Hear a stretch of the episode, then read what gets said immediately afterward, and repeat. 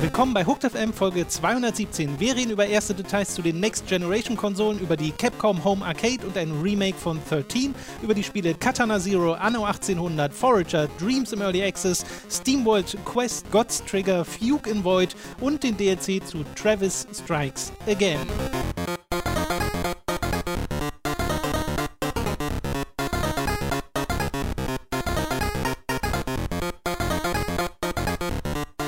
Begrüßen euch bei einer weiteren Folge Hooked FM. Ich bin Tom, bei mir sitzen der Robin Und der Leo. Wow!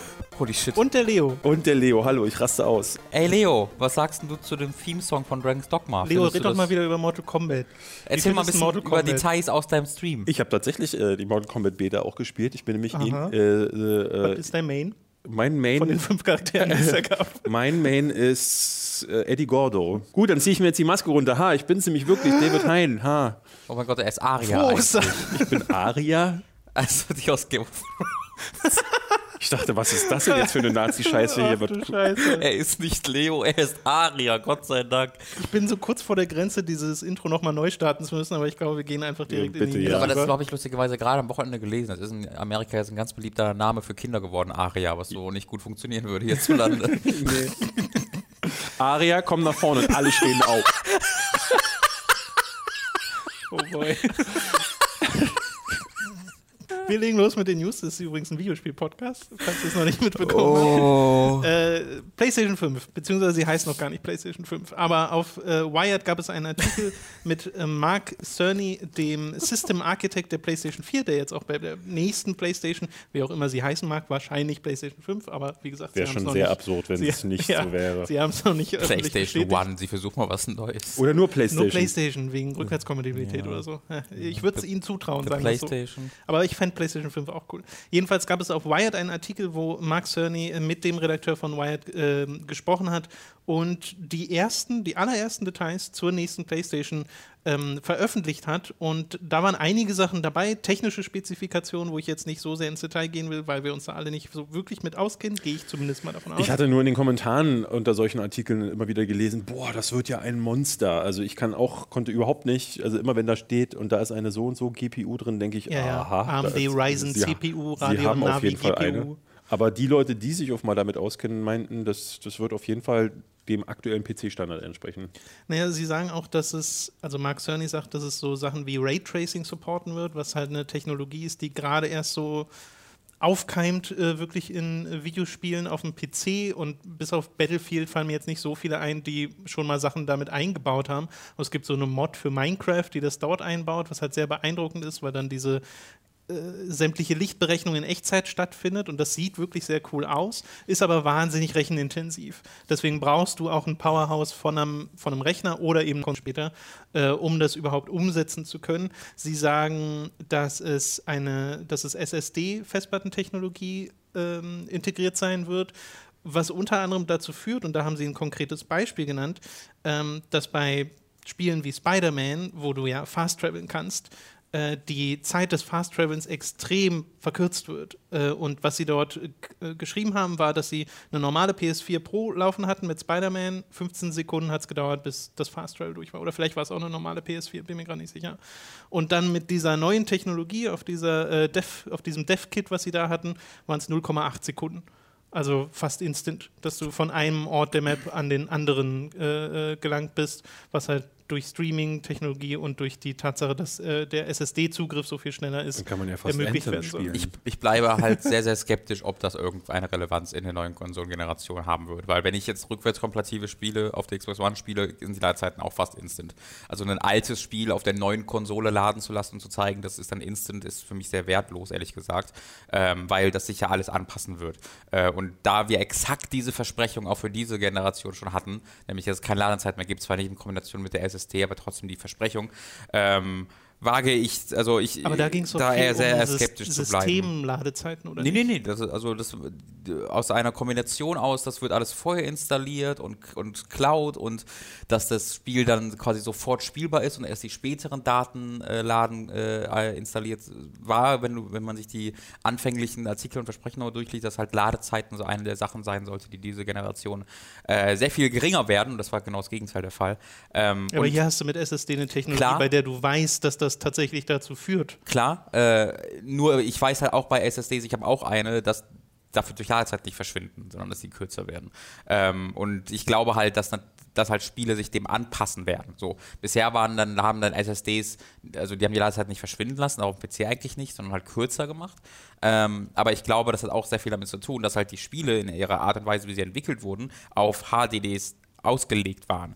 Das heißt, wenn dann äh, das wieder umgedreht wird und alle Konsolen SSDs haben, weil ich gehe jetzt mal davon aus, dass die Xbox das auch haben wird, ähm, dann äh, werden Spiele eher auf diese Technologie ausgelegt werden. Das heißt, anspruchsvolleres Streaming äh, einbauen. Das heißt, noch größer, noch schneller, noch bla bla bla, was wodurch dann wahrscheinlich wieder vorher mehr geladen werden wird. Es werden Ähm, ja sowieso die Datenmengen größer, dadurch, dass Genau. 4K-Texturen und sowas Genau. äh, umgesetzt werden. Und sie reden sogar von 8K-Support, was ich ein bisschen wild finde. Ja. Ähm, Also Support muss halt drin sein. Ähm, einfach, dass es supported wird, weil wenn es vier, fünf oder wenn es, sag ich mal, sechs, sieben Jahre halten soll, dann ähm, wird das ähm, spätestens zum Ende der Konsolengeneration relevant werden. Wenn du anguckst, als die Xbox One rauskam und die PS4, hat auch noch kein Arsch von 4K geredet. So. Also natürlich die, die Technikexperten haben von 4K geredet. ja, aber was heißt Ähm. 8K-Support in dem Fall, dass es hochskalieren kann?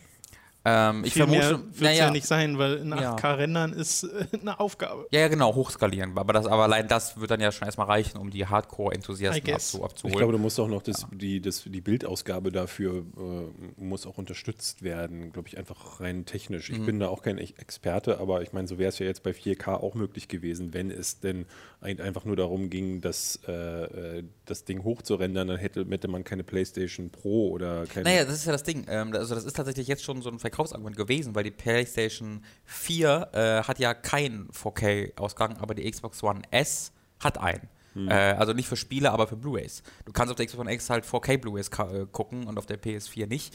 Ähm, und äh, sowas wird halt damit gemeint sein, dass es einfach auf so einer Baseline unterstützt wird, ohne dass du jetzt damit wahrscheinlich groß Witcher 4 in 8K Ja, spielen es kannst. fand in dem Artikel auch nur in einem Nebensatz statt. Also Mhm. es ist nicht der Fokus dieser Konsole. Ähm, wir wissen auch, dass es wieder, dass es keine komplett digitale Konsole wird, also dass es ein Disklaufwerk haben wird, was ich ganz witzig finde, dass das mit erwähnt wurde, dass es physische Medien weiterhin gibt. Äh, was ich sehr schön finde, ist die Rückwärtskompatibilität, äh, die zur PS4 ist das, was sie schon bestätigt haben. Das heißt, PS4-Spiele werden nativ laufen, also nativ oder emuliert, keine Ahnung wie genau, aber ich schätze mal nativ, weil es die gleiche Systemarchitektur ist. Ähm, auf der nächsten PlayStation und dass es, dass auch die alte PlayStation VR supported wird, sagen sie auch schon, ohne jetzt spezifisch schon mehr über VR zu reden und was da die Zukunftspläne sind. Ähm, da kann man spekulieren oder sich vergangene Leaks angucken, ob die, ob an denen was dran ist. Aber äh, das sind zumindest die Sachen, die wir jetzt fest wissen. Es gibt, wie gesagt, noch keinen Namen für die Konsole und es gibt auch noch kein Datum. Aber ich finde witzig, dass PlayStation auf diese Art über einen Wired-Artikel ähm, der Xbox zuvorkommt, die das ja wahrscheinlich alles auf der E3 veröffentlichen werden. Und sie haben parallel dazu auch schon nochmal gepostet. Hey, übrigens, unser E3-Termin steht fest und Ja. es ist Aber der ich gleiche wie verstehe, immer. ich, ich verstehe bis jetzt nicht, was die Strategie dahinter ist, so, weil ich mir die ganze Zeit denke, ähm, wenn das Ding schon 2020 erscheinen soll, wie Sie ja auch gesagt haben, ähm, und äh, du ja dann so ein paar Spiele dann auch als Launch-Titel äh, wahrscheinlich bringen wirst, weil ich kann mir sehr gut vorstellen, dass sowas wie Death Stranding oder äh, jetzt auch, ähm, ich nehme an, dass Ghost of Tsushima äh, auch nicht vorher erscheinen wird. Und bei Last of Us bin ich mir nicht sicher, dass es, ob es noch dieses Jahr kommt. Ich glaube, das werden verschiedene Cross-Gen-Titel Ich denke sein, auch, dass das. Cross-Gen-Titel werden, aber dann, dann sind das ja quasi Launch-Titel. Die sind jetzt zwar nicht mehr neu, aber es wäre ja durchaus möglich gewesen, das, genau das äh, und irgendwie ein Mock-up vom Design, wenn sie noch kein Finales haben, jetzt auf der E3 zu zeigen. Die Spiele, die sie noch haben, die sind jetzt auch nicht uninteressant. Äh, einen Großteil haben bisher auch äh, häufig mal die Indie-Games mit eingenommen.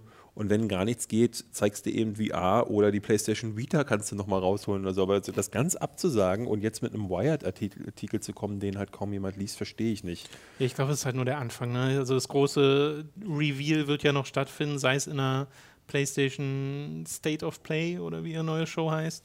Äh, oder halt auf einer PlayStation Experience oder was weiß ich, auf der nächsten E3, beziehungsweise bei der PlayStation 4, wenn wir uns erinnern, da haben sie ein extra Xbox Event auch. draus gemacht Ja, ja, und Xbox, Xbox auch. Das war ja so ein spezielles Ding, äh, was irgendwie im Frühjahr stattfand und im Herbst kamen dann die Konsolen raus. Also da war auch der Abstand gar nicht so groß zwischen hier ist unsere offizielle Enthüllung der Konsolen und hier kommen sie dann auf den Markt.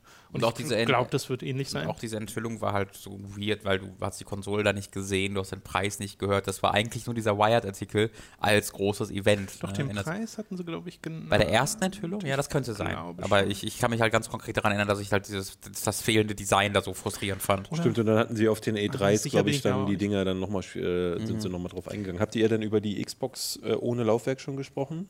Ja, die habe ich mir hier witzigerweise mit aufgeschrieben, weil, wie gesagt, Xbox haben ein, zum einen gesagt, nicht, dass wie viel die, man darüber sprechen kann. dass Ich finde es halt Nee, super weird, weil der Preis immer noch, äh, der, also attraktiv ist an dem Angebot gar nichts. Äh, deswegen verstehe ich nicht, was das soll.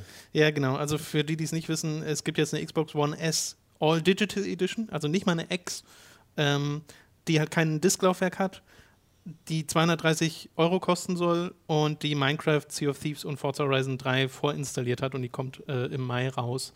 Muss man Äh, sagen, das ist halt die Kaufempfehlung, 230 Euro. Die normale Xbox One kostet in Deutschland ja auch immer deutlich weniger als Ja. die Kaufempfehlung. Die kriegst du ja normalerweise für 199, die Xbox One S. Ähm, das heißt, ich bin mir recht sicher, dass du die dann auch recht bald für 160, für 170 bekommen Ja. wirst, die All Digital. Und ich finde, das ist echt schon eigentlich ein ordentlicher Preis. Das passt halt voll in End dieses ganze. Game Pass. ich glaube halt nicht, dass es nach Deutschland passt. Weil hier kein Mensch äh, Digital kaufen will, äh, sondern die Deutschen ist ja ne, immer noch Steam, was ist das? DRM.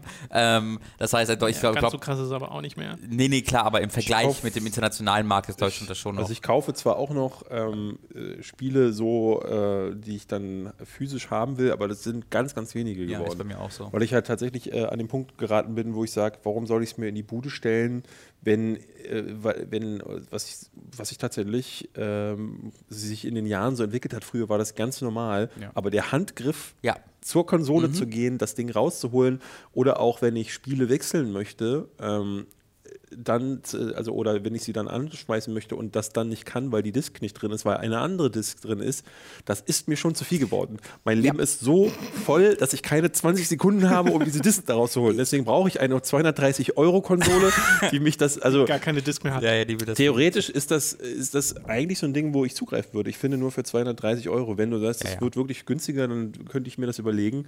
Äh, Aber ich würde mir dummerweise halt hat nie eine normale Xbox One. ich mir auch nicht, mehr weil holen weil wollen. es Ja. gibt halt keine, es gibt keine Verkaufsargumente für diese Konsole. Die hat sie in den all den Jahren nicht entwickelt. Jetzt werdet ihr mir mit irgendwelchen Halos und hast du nicht gesehen kommen, aber ähm, für mich gibt es halt einfach nur Ja. ganz wenige Spiele. Ich würde jetzt für Ori and the Will of the Wisps mir dieses Spiel holen. Punkt. Ich finde halt die X in, äh, am interessantesten für Multiplattform-Titel, weil die einfach am besten aussehen da drauf. Aber das ist. Also, Genau. Und so für die exklusive Titel gibt es ja momentan auch nicht so wahnsinnig. Es gibt viele. wirklich im Indie-Segment die, die interessantesten, jetzt letztes Jahr war es Ashen, und, aber da greife ich dann einfach zu, zu den PC-Versionen dann auch Ja, bei Cuphead. Ori. Gott, das ist schon Ähm, mal so gut. Ähm, es, hast du die, du hast ja die, die, die Leaks erwähnt äh, bezüglich, die es dann bezüglich der Xbox und der weiteren PS4-Details gab. Hast du da Ja. vor, darüber zu reden? Also äh, genau, würde ich noch äh, mit drauf eingehen. Ja. Bei der PlayStation gab es in der Vergangenheit mal einen Leak von jemandem, der angeblich arbeitet an äh, oder äh, gearbeitet hat an Spielen äh, in Zusammenhang mit der äh, nächsten Konsolengeneration. Äh, wo es dann auch nochmal konkret hieß, 2020 ist geplanter Release, wo es äh, PlayStation VR 2 Details gab und solche Geschichten. Also da gibt es noch mehr, auf äh, das man spekulieren könnte, aber es sind halt nur Spekulationen momentan. Genau, also es hat halt Glaubwürdigkeit gewonnen, einfach dadurch, dass die Spezifikationen zur PlayStation 4 stimmten. Ja, es deckt Ähm, sich mit genau. dem, was jetzt Das veröffentlicht kommt wurde. vom Dezember und ähm, das, was er da bereits geschrieben hat und von dem, was wir wissen, das deckt sich halt. Ähm, äh, und äh, deswegen hat er natürlich auch der Rest Glaubwürdigkeit gewonnen. Er schrieb auch davon, dass sie 450 Euro oder Dollar, Dollar, kosten, äh, kosten soll.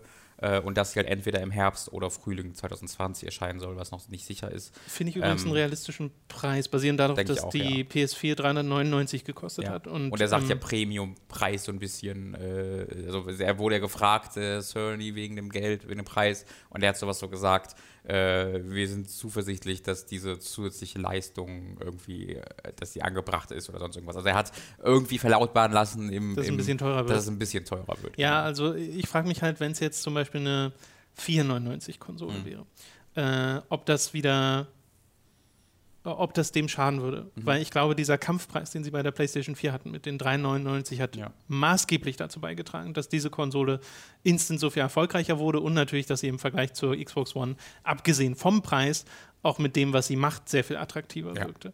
Ich glaube, diese, diese Diskrepanz werden wir in der Generation nicht mehr haben. Es gibt auch auf äh, Resetera äh, gibt es einen User, der heißt Klobrille. Mhm. Ähm, aber das ist ein Insider, der schon in der Vergangenheit bestimmte Sachen wusste und richtig äh, gesagt hat, bevor sie. Ja. Der arbeitet irgendwie wirklich bei so, ja. Microsoft, der äh, weiß sehr viel. Und äh, laut dem äh, soll die nächste Xbox die deutlich stärkere Konsole werden von beiden. Also ein, Aber eine der ist- beiden Xbox, muss man dazu sagen. ja, ne? ja, Es genau. kommen also, ja da kommen zwei. ja eventuell so eine Streaming-Box oder äh, wissen wir noch nicht Ach, genau. da aber kommt tatsächlich noch eine Konsole, weil ich bin davon ausgegangen, ja. Dass, äh, dass jetzt dieses Stadia tatsächlich das Modell dafür wird, was sie jetzt ja für mich geplant hatten, war, ich dass glaube, sie, es wird eins von zwei. ich dachte, dass sie jetzt einfach so ihr Netflix für Videospiele versuchen so zu pushen, dass sie gar keine Konsole mehr bringen. also auch das, auch das andere ist nicht richtig Stadia, ähm, das ist so ein bisschen so ein Mittelding. Also sie, weil sie bauen äh, halt eine, die halt Codename Anaconda, was im Grunde das Xbox One X äquivalent für die nächste Konsolengeneration wird. Also so ein mega powered super Ding, was halt laut diesen Leaks auch stärker,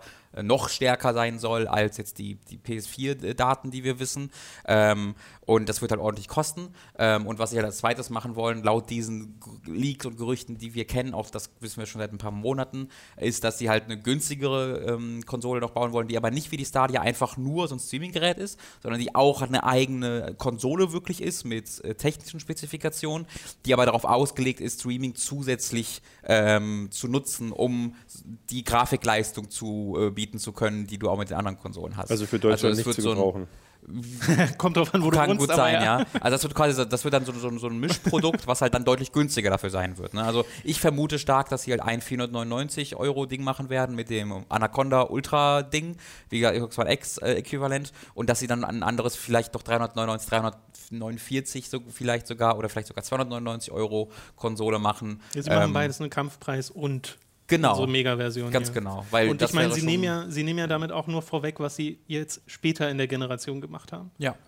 Dass Ja, sie ja. einfach von Anfang an diese zwei Versionen anbieten, was ich auch vollkommen okay fände. Ja, Finde Optionen ich- sind immer eigentlich cool, finde ich. Ich finde es komisch. Also ich glaube, dass man sich mit solch, sowas auf jeden Fall, gerade wenn man zum Start äh, kommt, verwirrt das Leute. Ich glaube, dass, Das kann passieren. Ist, dass Leute sagen eher so, hu, Moment, was? Nee, äh, dann nehme ich lieber nur die PlayStation 5, weil ähm, gerade wenn zwei Konsolen so krass unterschiedlich sind und das, die eine davon ähm, ist völlig viel zu teuer, ähm, weil sie so ein Schlachtschiff ist und die andere ist dann aber deutlich günstiger und das, also die, die reine Psychologie dahinter sagt ganz vielen Leuten, die sich auch nicht informieren, ja, Moment, die ist so viel günstiger, dann muss die schwächer sein. Da greife ich zu der nicht und die andere ist dann aber immer noch zu teuer und dann hat die andere aber immer noch dieses, diese obskure, äh, ne, dieses Streaming-Ding ist für, glaube ich, für viele im Gaming-Bereich noch nicht, noch nicht da. Klar. Man sieht das jetzt, also ich zum Beispiel hatte jetzt eine ganze Zeit lang versucht, ähm, PlayStation Live äh, zu nutzen. Es geht einfach nicht. Also dieser, dieser Service. Ähm, Äh, PlayStation Now meinst du? PlayStation Now, ja. Ähm, und in Borderlands 2 ist immer wieder abgebrochen. Immer wieder abgebrochen, Ja, ja. weil es nicht in der Lage ist. Deswegen macht ja PlayStation das auch nicht so Xbox. Aber wer Ich- weiß, ich ob die ja, die- Technologie da besser ist, weißt Die, du? die Frage ist halt, ob es an der Technologie, Technologie lag, aber ich, ich habe Ja, noch klar. von niemandem gehört, dass PlayStation Now bei ihm äh, irgendwie ein vernünftiges Spielerlebnis Ich äh, zutage gefördert hat. Wenn kleine Indie-Games da abbrechen, äh, was für ein Quatsch. Ähm, Aber deswegen bin ich sehr, sehr gespannt, ob Ja. äh, das Ich, nicht. Geht mir ja, ich glaube, es basiert halt viel auf den Erfahrungen, die sie jetzt in dieser Konsolengeneration gemacht haben, wo sie ja festgestellt haben, oh hey, bei der One X, es gibt diesen Bedarf von Leuten für so eine Powerhouse-Konsole, die auch mehr Geld in die Hand nehmen, um so ein Ding sich äh, ins Wohnzimmer zu stellen. Äh, und ich glaube, genau diesen Spagat wollen sie halt wieder nutzen. Äh, aber ich meine, auf der E3 erfahren wir mehr, genauer gesagt am 9. Juni um 22 Uhr, das ist nämlich der Sonntag, äh, weil das haben sie jetzt schon äh, verlautbaren lassen. Äh, Machen parallel wir, machen wir wieder Streams? Ja, auf jeden es Fall. gibt wieder Streams, genau. Parallel äh, auf der, äh, kommen wir mal ganz kurz zu Switch, weil wir da in der Vergangenheit relativ wenig drüber geredet haben. Da gibt es Wall Street Journal und Co. Berichte äh, und Gerüchte darüber, was dort in, künftig angekündigt werden soll. Und das ist zum einen quasi eine slim, eine kleine Variante, ähm, die eventuell, nee, obwohl ich glaube, das hat sich inzwischen nicht mehr bestätigt, dass die immer noch dockt können Also soll. zumindest laut dem aktuellsten, aktuellsten Bericht aus Japan von vor zwei Wochen, den ich gesehen habe, wurde das so geschrieben. dass sie immer noch dockt sein Ja. können. Genau, aber es soll trotzdem irgendwie eine günstigere Ja, ja, genau. Variante sein und parallel aber auch noch eine so eine Art Switch Pro entwickelt werden soll, die hardware-technisch ein bisschen mehr drauf hat. Und da gab es jetzt erst das Update, dass sich diese Pro-Version ein bisschen verschiebt von der Entwicklung, weshalb vielleicht erstmal nur die eine angekündigt wird. Aber diese Gerüchte und dieses Getuschel über diese zusätzlichen Switch-Versionen gibt es gefühlt schon seit anderthalb Jahren, habe ich das Gefühl. Deswegen frage ich mich immer, okay, wann kommt denn da tatsächlich mal die Ankündigung? Äh, weil das wissen wir einfach noch nicht. Und vielleicht ist das auch so ein E3-Ding, wo dann selbst Nintendo sagt, hier ist unsere neue Version. So.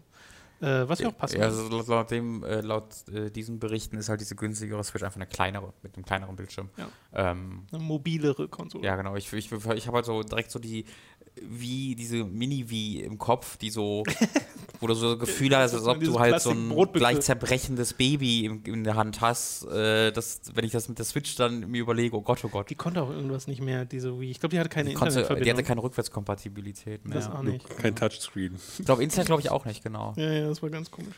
So, jetzt kommen wir mal zu, zur wichtigsten Hardware-News äh, der vergangenen Woche. Capcom Home Arcade wurde angekündigt. Das ist ein großer Capcom-Schriftzug, der gleichzeitig äh, ein Arcade-Mini-Automat ist so, mit ja. zwei Arcade-Sticks, an denen man zu zweit spielen kann. Aber es ist alles ein großes Gerät und es ist, wie gesagt, stellt euch einfach den Capcom-Schriftzug vor und das in 3D-Drucker rausgerendert und das ist so ziemlich die Konsole. Auf der gibt es 16 Arcade-Titel, darunter, was tatsächlich was Cooles ist, Alien vs. Predator. Das, Das gibt es nämlich nirgendwo anders. Ja. Äh, das wird da quasi gerade äh, als Geisel gehalten.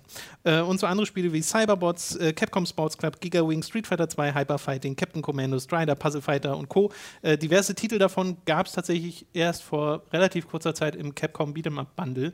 Äh, das ja, aber ich meine, für auf wenn- diversen Konsolen wenn man dann für 60 Euro so eine schöne Konsole kriegt, kann man die jetzt sich trotzdem Genau, kaufen. vor allem, weil man die einfach mit HDMI anschließen kann. Genau. Und WLAN-Verbindung äh, mit Leaderboards und so. Genau. Ist doch schön, kann man sich ins Wohnzimmer stellen für 230 Euro. Das Ding ist halt. äh, Naja, aber guck mal, dafür hat es dann eigens entwickelte Technologie auf der Konsole, die sonst nirgendwo kriegst. Geil. Ah, kennt ihr denn die Story nicht? Was? Äh, das Ding nutzt. Achso, na doch, nutzt, die, die ja, Emulation. Das Ding ja, nutzt stimmt. einen ähm, nicht kommerziellen Emulator, den sich jeder aus dem Internet runterladen kann, der halt von Fans entwickelt Wo wurde. die Lizenzfrage sehr, Ganz genau. äh, und da hat jemand gefragt, ist. habt ihr eigentlich, haben die, hat Capcom eigentlich die Lizenz? Weil eigentlich kann man das ja gar nicht lizenzieren, weil es nicht kommerziell ist. Und dann meinte ein Entwickler, ein, ein, weil das so, halt so ein Community-Projekt ist, einer dieser Entwickler, äh, der Kernentwickler von dem Emulator, meinte dann, ja doch, haben sie. Und dann meinten alle anderen Kernentwickler dieses Projekts, äh, was? Hä? Nein?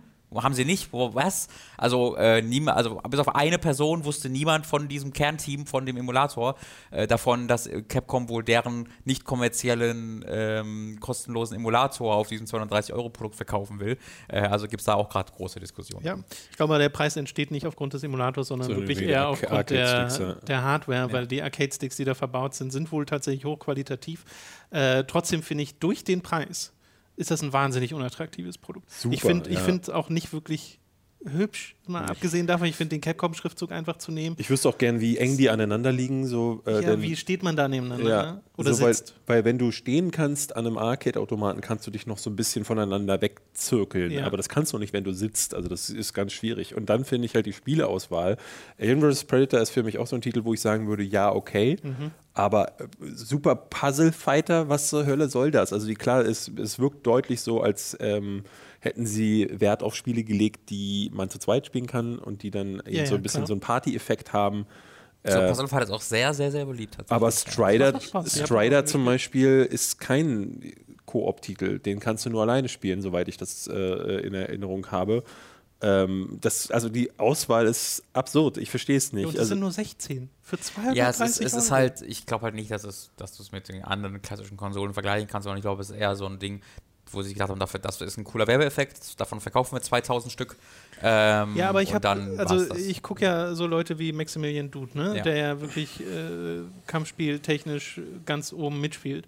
Und äh, auch der hat sich das Ding angeguckt und als er den Preis ge gehört hat, hat so gesagt, für wen ist das? Ja, ja, halt für die So. 2000 Leute, die ordentlich Kohle ja, genau, haben es und, ist wirklich für äh, eine Handvoll Leute. Ne? Genau, und die alle anderen nach deren Idealvorstellung sagen halt, oh cool, Capcom, hier, Capcom macht Sachen, Capcom, Capcom, Capcom. Nur ist Aber halt es der hat ja eher einen Werbeeffekt. negativen Ja, ja, genau. Werbeeffekt. genau. Ja, ja, gerade mit dieser Geschichte, die habe ich gerade das erste Mal gehört. Gerade Das mit ist, dieser natürlich, das ist natürlich richtig affig. Ja gut, aber ich glaube, selbst unabhängig, die Emulatorengeschichte kennt kaum jemand. Die meisten Leute Naja, gucken, also- sich, gucken sich den Trailer an, gucken sich den Preis an und drücken Daumen runter. Wenn das Video hier, ich bin dabei, wenn dieses Video jetzt auch in den Trends landet, morgen wissen alle. bei, bei, bei diesem Ding ist es konkret so, weil es halt so ein Hardcore-Produkt ist, die Leute, die das eigentlich interessieren würde, die interessiert das halt mit dem Emulator. Ne? Äh, das ist halt hier die Sache. Das kostet halt so viel, dass wenn du kein Hardcore-Enthusiast Ja, bist, ja, ist sowieso nicht- nicht interessierst.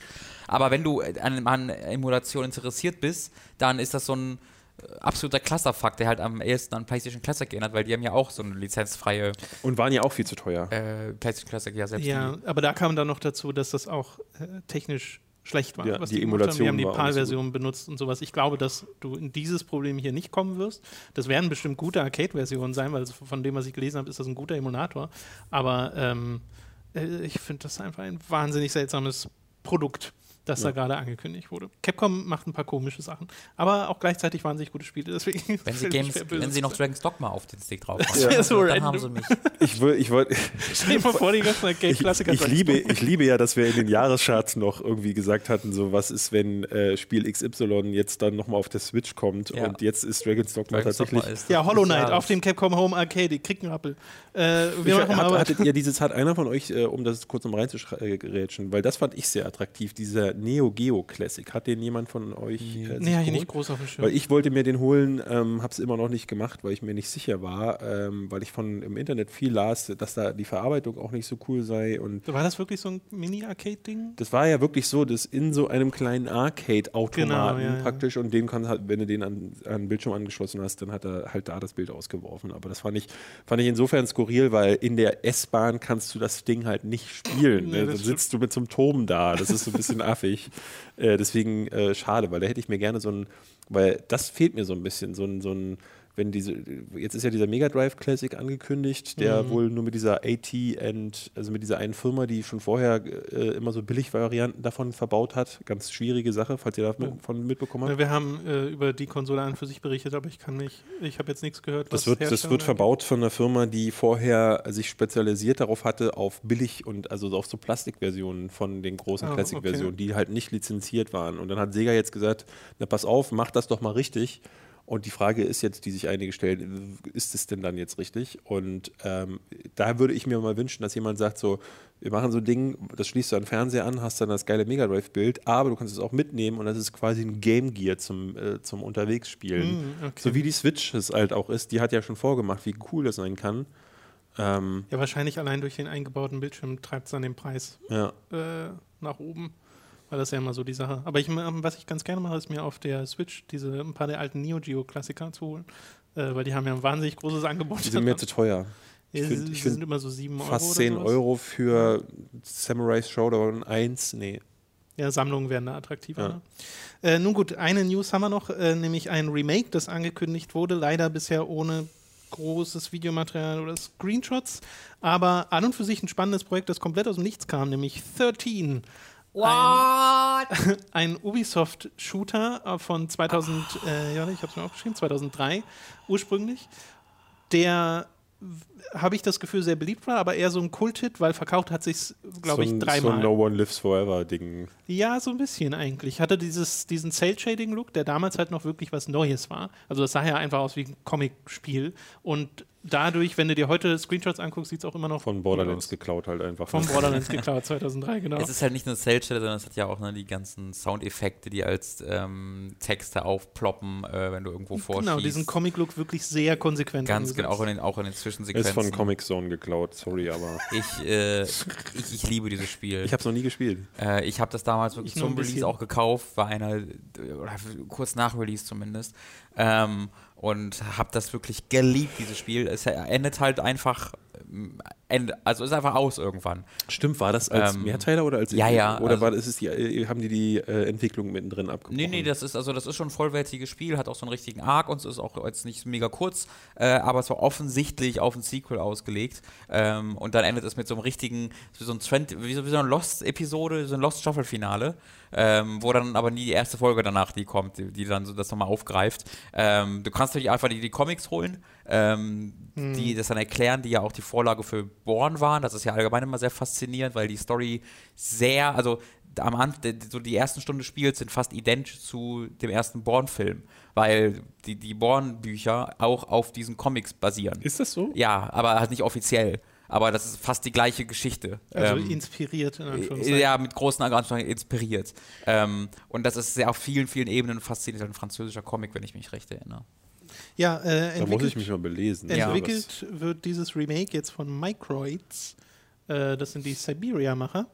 Äh, und rauskommen soll es für PlayStation 4, Xbox One, Switch und PC am 13. November. Es hat tatsächlich schon ein Datum. Mhm. Aber wie gesagt, es gibt, es gibt so Artwork vom Spiel, was ich gesehen habe, aber noch kein, Es gibt noch kein kein, Gameplay-Material. sie sagen, sie nennen es halt Remake und sagen, dass sie Ja. es so hübsch machen wollen, wie es noch nie zuvor war. Aber äh, wie genau sich das dann am Ende äußern wird, das wissen wir nicht. Dieses eine, dieser eine Konzept, äh, dieses Konzeptbild, was sie gepostet haben, suggeriert für mich so ein bisschen, dass es schon deutlich detaillierter werden soll, aber ich habe halt keine Ahnung, ob das wirklich äh, repräsentativ ist für die äh, Art und Weise, wie es in-game aussieht. Ich habe noch, das ist übrigens äh, belgisch, nicht französisch. Ähm, der, der Comic meine ich. Äh, Dieses Microids ähm, lässt mich dann auch skeptisch ein bisschen werden, ähm, weil das ist halt so ein Publisher, der eher so ähm, ja, mittelwertige technische Produkte herausbringt oder teilweise auch richtig miese. Äh, Siberia 3 ist ein Beispiel dafür.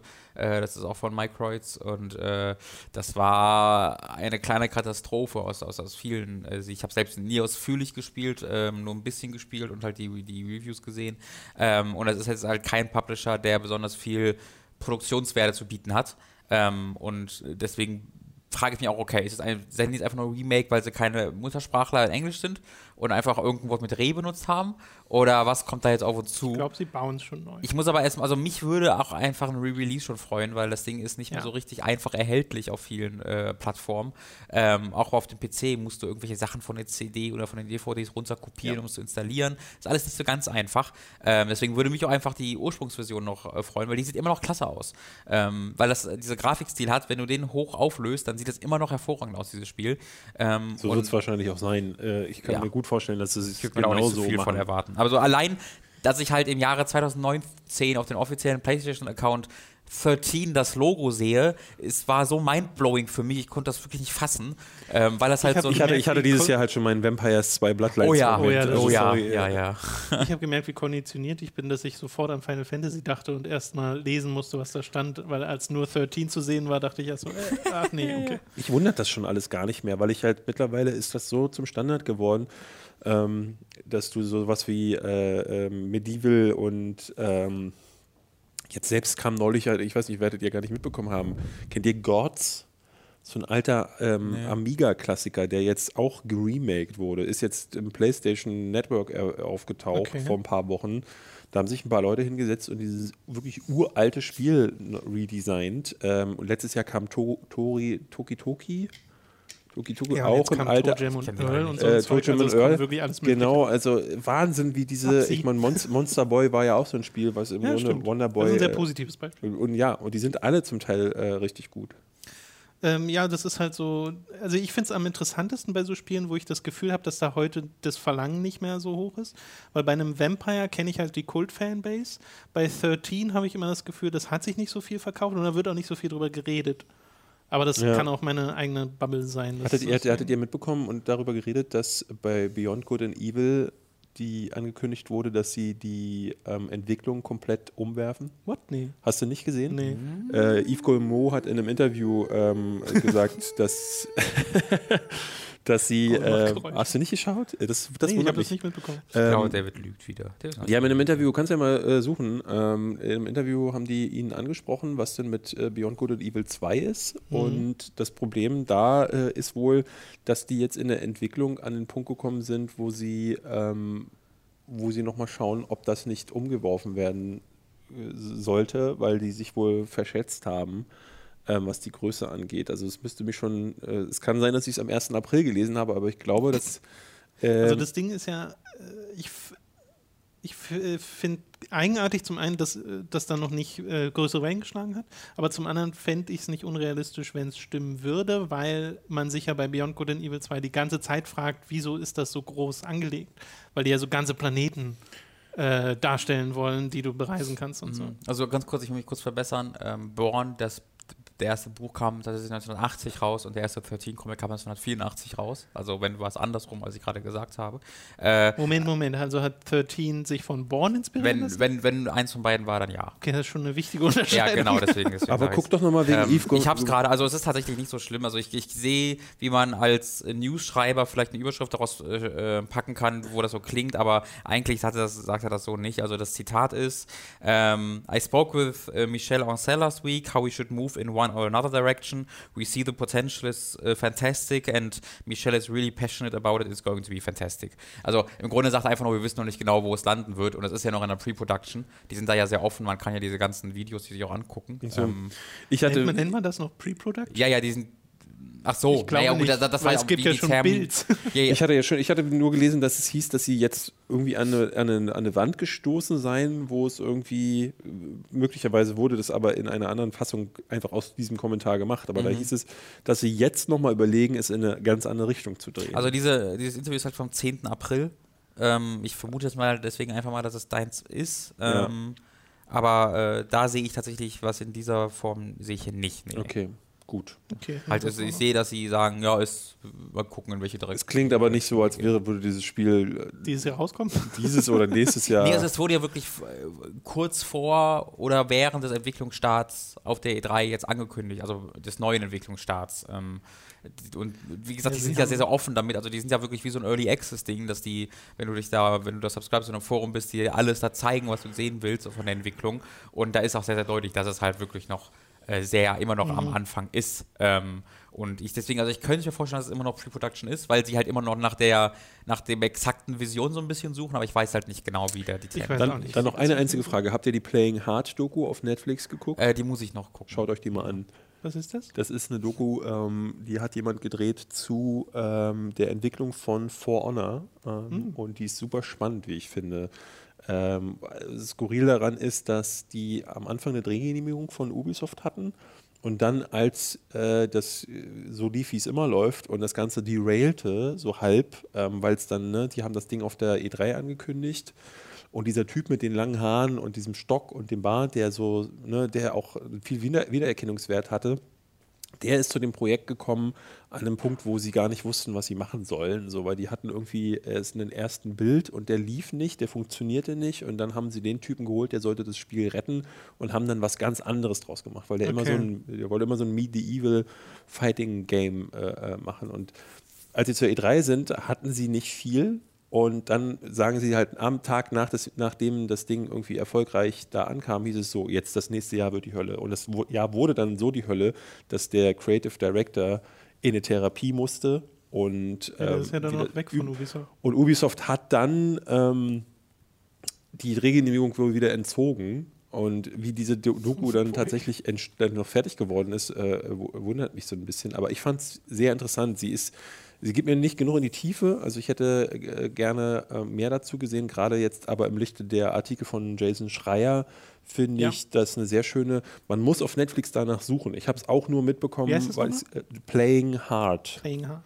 Ähm, die haben das gar nicht auf der Startseite, ist total schade. Aber die Doku gibt es schon seit letztem Jahr, ja. ähm, ist, äh, aber irgendwo konnte man nur kaufen und jetzt ist sie aber auf Netflix okay. so zu erhältlich und ist einfach so in den Backkatalog geschoben worden, ohne dass es irgendwie auf der Startseite zu sehen wäre. Deswegen das schaut euch das mal an. Zeigt halt eigentlich ganz schön, dass diese Sachen, von denen auch Jason Schreier berichtet, wenn man jetzt das hört mit Anthem, das sind halt keine Ausnahmen. Nee, ist bei jedem einzelnen Spiel so. Es, äh, manchmal eskaliert es halt mehr, dann liest du davon bei Schreier und manchmal hast du halt so ein Ding, wo es halt bei Blood, Sweat and Pixels eine nette äh, Anekdote ist oder ähm, wo du wo es halt nicht mitbekommst. Aber es ist halt wirklich krass, wie diese Studios im Grunde alle, das siehst du auch am Ende von vorne, das sind alles gebrochene Menschen danach.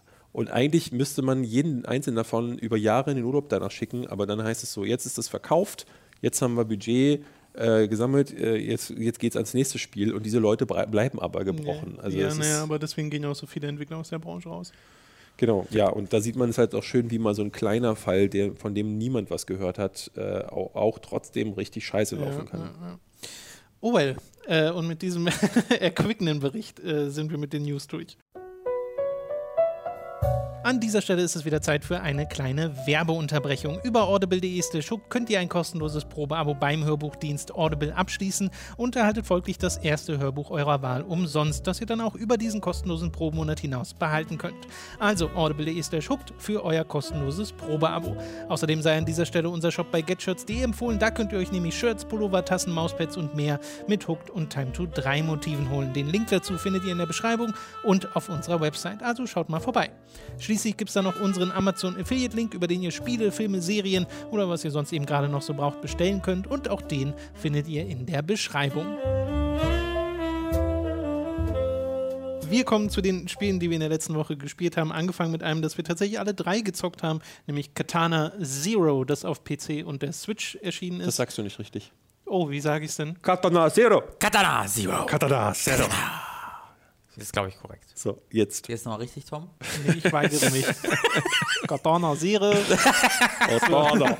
ja, Katana Zero gespielt. Äh, so, das haben äh, Robin und ich haben es durchgespielt. Hast du den Secret Boss gemacht?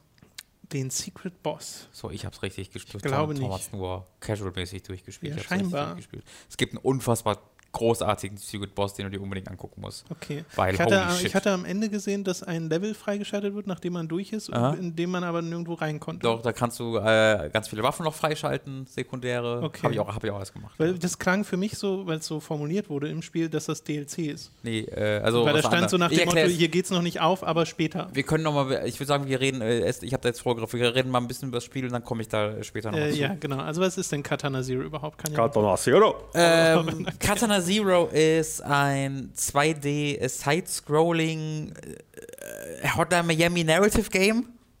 Kommt das Ich hin? möchte es ein Ape-Out Narrative Game Oh. nennen. Hm, interesting. Ja. Ähm, also es ist ein Spiel, was halt so sehr auf dieser Hotline Miami-Ebene verkauft wird, zumindest von dem, was ich mitbekommen ich habe. finde, es ist auch voll Hotline Das- Miami in ganz vielen Aspekten. Ja. Ja, Also, dass da unten die Musik, ich die, der. Musiktrack. Also ich würde sagen, der Entwickler dieses Spiels hat hundertprozentig Hotline Miami gespielt. Ja. Achso, ja, das würde ich auch sagen. Aber ich würde sagen, dass sich das Spiel dann doch sehr, ähm, ja, sehr substanziell von Hotline Miami entscheidet in, in vielen Aspek Aspekten Ja. und zwar mehr, als ich erwartet hätte. Ähm, zunächst einmal ist es halt äh, ein etwas, ich, ich weiß nicht, ob linear das richtige Wort ist, aber die Level sind, sind etwas linearer, als es in Hotline Miami der Fall ist. Äh, das kommt allein schon daher, dass es halt so ein Side-Scrolling-Ding ist Genau. und nicht dieses von Hotline. Miami, wo du von Top-Down halt relativ frei große Häuser erkunden kannst, sondern hier ist es eher so, dass du dann auch zum Ende des Spiels halt größere Stages hast mit bestimmten Wegen und wo du dann oftmals zwei, drei, manchmal sogar vier unterschiedliche Wege durch diese Stages hast und von hinten, von vorne, von oben, von unten die Gegner angreifen kannst. Aber es ist halt trotzdem vorgegebener die sind die Wege, als die, sie es in Hotline Miami sind. Ähm, und du hast die Möglichkeit, äh, die Zeit zu verlangsamen. Ähm, und das ist ein sehr essentieller Bestandteil des, essentieller Bestandteil des Spiels, weil äh, du so viele Gegner oftmals hast, die dann teilweise im Nahkampf dich angreifen, teilweise mit äh, Munition, äh, dass du das zwar spielen kannst, ohne es zu verlangsamen, besonders wenn du die Level dann, weiß ich nicht, 10, 15 Mal probiert hast und Ja, dann genau. die Positionierung gut kennst, dann kommst du auch ohne zu verlangsamen ganz cool durch. Und, das Und es fühlt macht auch richtig an. Spaß. Also Ja. ich finde, der Flow ähm, ist deut der deutlich schönere, wenn du ähm, das hinbekommst, ohne die Zeitlupe einzusetzen. Ja. Aber äh, äh, ja, das Spiel gibt dir die Möglichkeit, damit auch viel coolen Kram zu machen. Zum Ähm, Beispiel Kugeln zu Kugeln zu- zu zurückzuschlagen, weil du hast genau. nur ein Schwert, du hast wirklich keine. Also du kannst hier Items aufnehmen, die in, der, in den Levels rumliegen und die kannst dann Mhm. schmeißen, aber die sind dann nach einem Mal auch weg. Und da gibt es manchmal so extra Sachen wie irgendwie einen, einen Molotow-Cocktail, der dann Brand auslöst oder so ein, so ein Gasgranate, die, in der du dann untertauchst, wo die Ja. Gegner dich nicht sehen.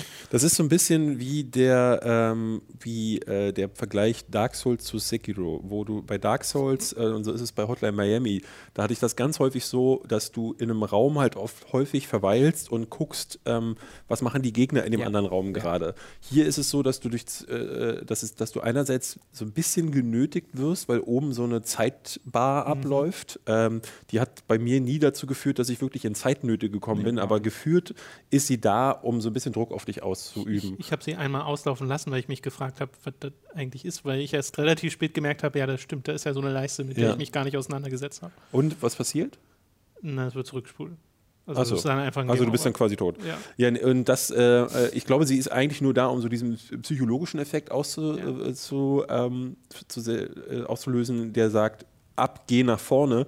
Und das, das, das macht dieses Spiel dann auch. Und das ist dann so wie bei Sekiro, wo du dann quasi aufhörst, in die Defensive zu gehen und einfach rauf und nach vorne und aggressiv spielst, machst du es hier auch. Und das finde ich ähm, dadurch auch nochmal essentiell und äh, anders als bei Hotline Miami. Die Levels sind, wären, glaube ich, genauso schnell zu Ende wie die von Katana Zero, sind sie aber nicht, weil du sehr viel guckst und, ähm, glaube ich, auch schneller stirbst, eben auch durch die Möglichkeit, die Zeitlupe nicht einsetzen zu können. Ähm, ich hatte Hotline Miami auch als schwerer empfunden, zumindest als Oh ja, wo ich auch ich Fall. deutlich öfter restartet habe, bis ich mal den äh, richtigen Run hinbekommen habe. Äh, bei Katana Zero gibt es doch schon ziemlich viele Levels, die man auch beim ersten oder zweiten Mal ganz gut hinbekommt, äh, was aber nicht irgendwie dazu führt, dass es sich dann trotzdem nicht cool anfühlt. Weil Nee. cool anfühlen tut sich die ganze Ja. Zeit. Ich musste allerdings, weil dieses ja ist ja ein sehr effektreiches Spiel. Ja. Ne? Du hast zwar diese 2D-Pixel-Optik, aber es liegen ganz viele so Filter und so Effekte drüber. Und jedes Mal, wenn du einen Typen äh, platt machst, gibt es einmal einen Hit-Stop. Das heißt, das Bild stoppt einmal für ein paar Frames, äh, um so dieses Impact-Gefühl äh, rüberzubringen. Und es vibriert das Bild. Das heißt, wenn du so drei Leute hintereinander platt machst, dann hast du dreimal eine Pause im äh, Bildablauf und dreimal eine Vibration. Und diese Vibration musste ich ausstellen, weil ich davon Kopfschmerzen bekommen habe und nicht präzise spielen konnte.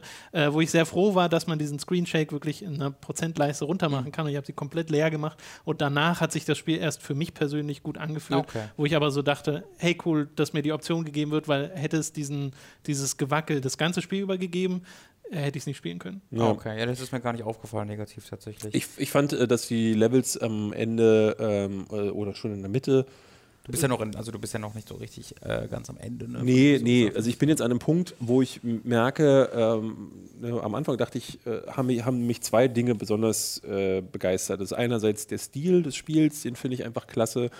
Ähm, ich finde, ähm, die Story ist anders als bei Hotline Miami tatsächlich nachvollziehbar, ähm, aber sehr simpel. Also du hast da keine großartige Erzählung. Ich mo- mochte aber, dass das Spiel dir auch so ein Mysterium aufgibt und äh, wie äh, Tom schon sagt, so ist definitiv äh, zu erkennen, dass der Entwickler ähm, Hotline Miami gespielt hat und dachte, oh, ich möchte auch eine Geschichte erzählen, die so ein bisschen vage bleibt und äh, wo man sich ein paar Sachen erschließen muss und die so ein bisschen edgy auch ist, äh, mit Killern, die dann deine Nachbarn quasi überfallen und foltern und so. Das finde ich, finde ich aber äh, sehr cool, weil das alles auch so moody ist. Ne? Immer wenn du nach einer Mission nach Hause kommst, regnet es dann oben auf die Dächer und so. Das, das fand ich sehr klasse. Ja. Ähm, aber dann kommt dann irgendwie dieser Punkt, wo die Levels auch ähm, ähm, äh, also wo das Leveldesign so mit reinkommt. Ich habe dann ein äh, Spiel jetzt, wo du in so einem quasi ist so eine Achterbahnfahrt, wo du mit so einer oder so eine Lore, in der sitzt du dann erst drin ähm, und musst dann so Türen aufschlagen und dann,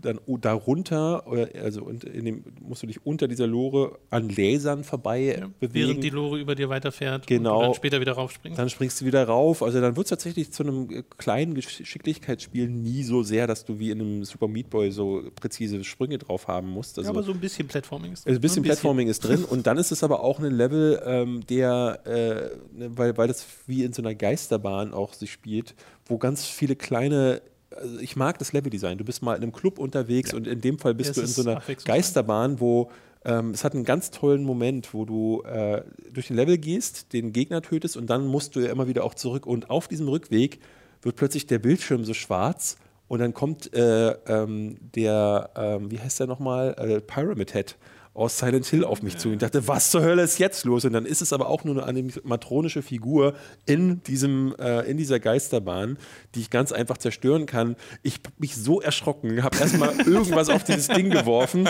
und dann bricht diese Figur auf und ich dachte so, ach, was für ein mega geiler kleiner Ja, Effekt, ja, ja. Äh, äh, der, der so viel aus diesem, aus diesem Level holt, aber auch zu einem Zeitpunkt, wo ich dachte, das Spiel, also das Level ist selbst schon längst vorbei, ist schon längst geschafft. Also solche Dinge haben mich wahnsinnig überrascht. Ähm, was danach kommt, kann ich noch gar nicht sagen, aber ich, also für mich das erste Indie-Highlight, also richtig schöne Indie-Highlight des Jahres bisher. Ja, ich muss dir in meiner ähm, Wahrnehmung auch bei der Story halt widersprechen, weil ich fand die richtig sensationell. Also mich hat das komplett What? begeistert äh, in seiner Erzählung. Echt? Sowohl in seiner, ich glaube, das hat ganz viel mit der Präsentation zu tun und der, dem Storytelling, ähm, weil ich erstmal, also ich liebe das Dialogsystem. Ähm, es hat halt wirklich viele Dialogentscheidungen, die auch wirklich was verändern. Ähm, sowohl, äh, naja, also wie, äh, ob sie, wie viel sie jetzt an der Geschichte im Großen und Ganzen ändern, kann ich nicht, doch kann ich schon sagen, dass sie es halt nicht genau tun, dass sie nicht groß tun, aber wie die Geschichte erzählt wird, kann sehr unterschiedlich sein. Ähm, das hat dann auch mit dem Secret Boss dann zu tun. Ähm, und äh, dass du halt die Möglichkeit hast, wenn du, wenn du Dialoge skippen willst, dass es in das Spiel integriert, weil du quasi eine, so eine Leiste die sich füllt, wenn Leute, wenn, wenn Leute sprechen. Und am Anfang ist die in so einem roten Bereich, wenn quasi deren Dialogbox noch erscheint. Und wenn du dann A drückst, dann ist es nicht so, dass du einfach das überspringst, sondern innerhalb der Spielwelt hast du einen Satz, der, den der Charakter sagt, um ihn zu unterbrechen. Ähm, und es passiert immer wieder, dass halt Charaktere darauf eine eigene Antwort haben, dass sie unterbrochen ja. wurden. Ähm, und das ist dann tatsächlich auch in Storytelling und äh, in so Sachen wie den Secret Boss ähm, halt, ist, ist dann Teil von.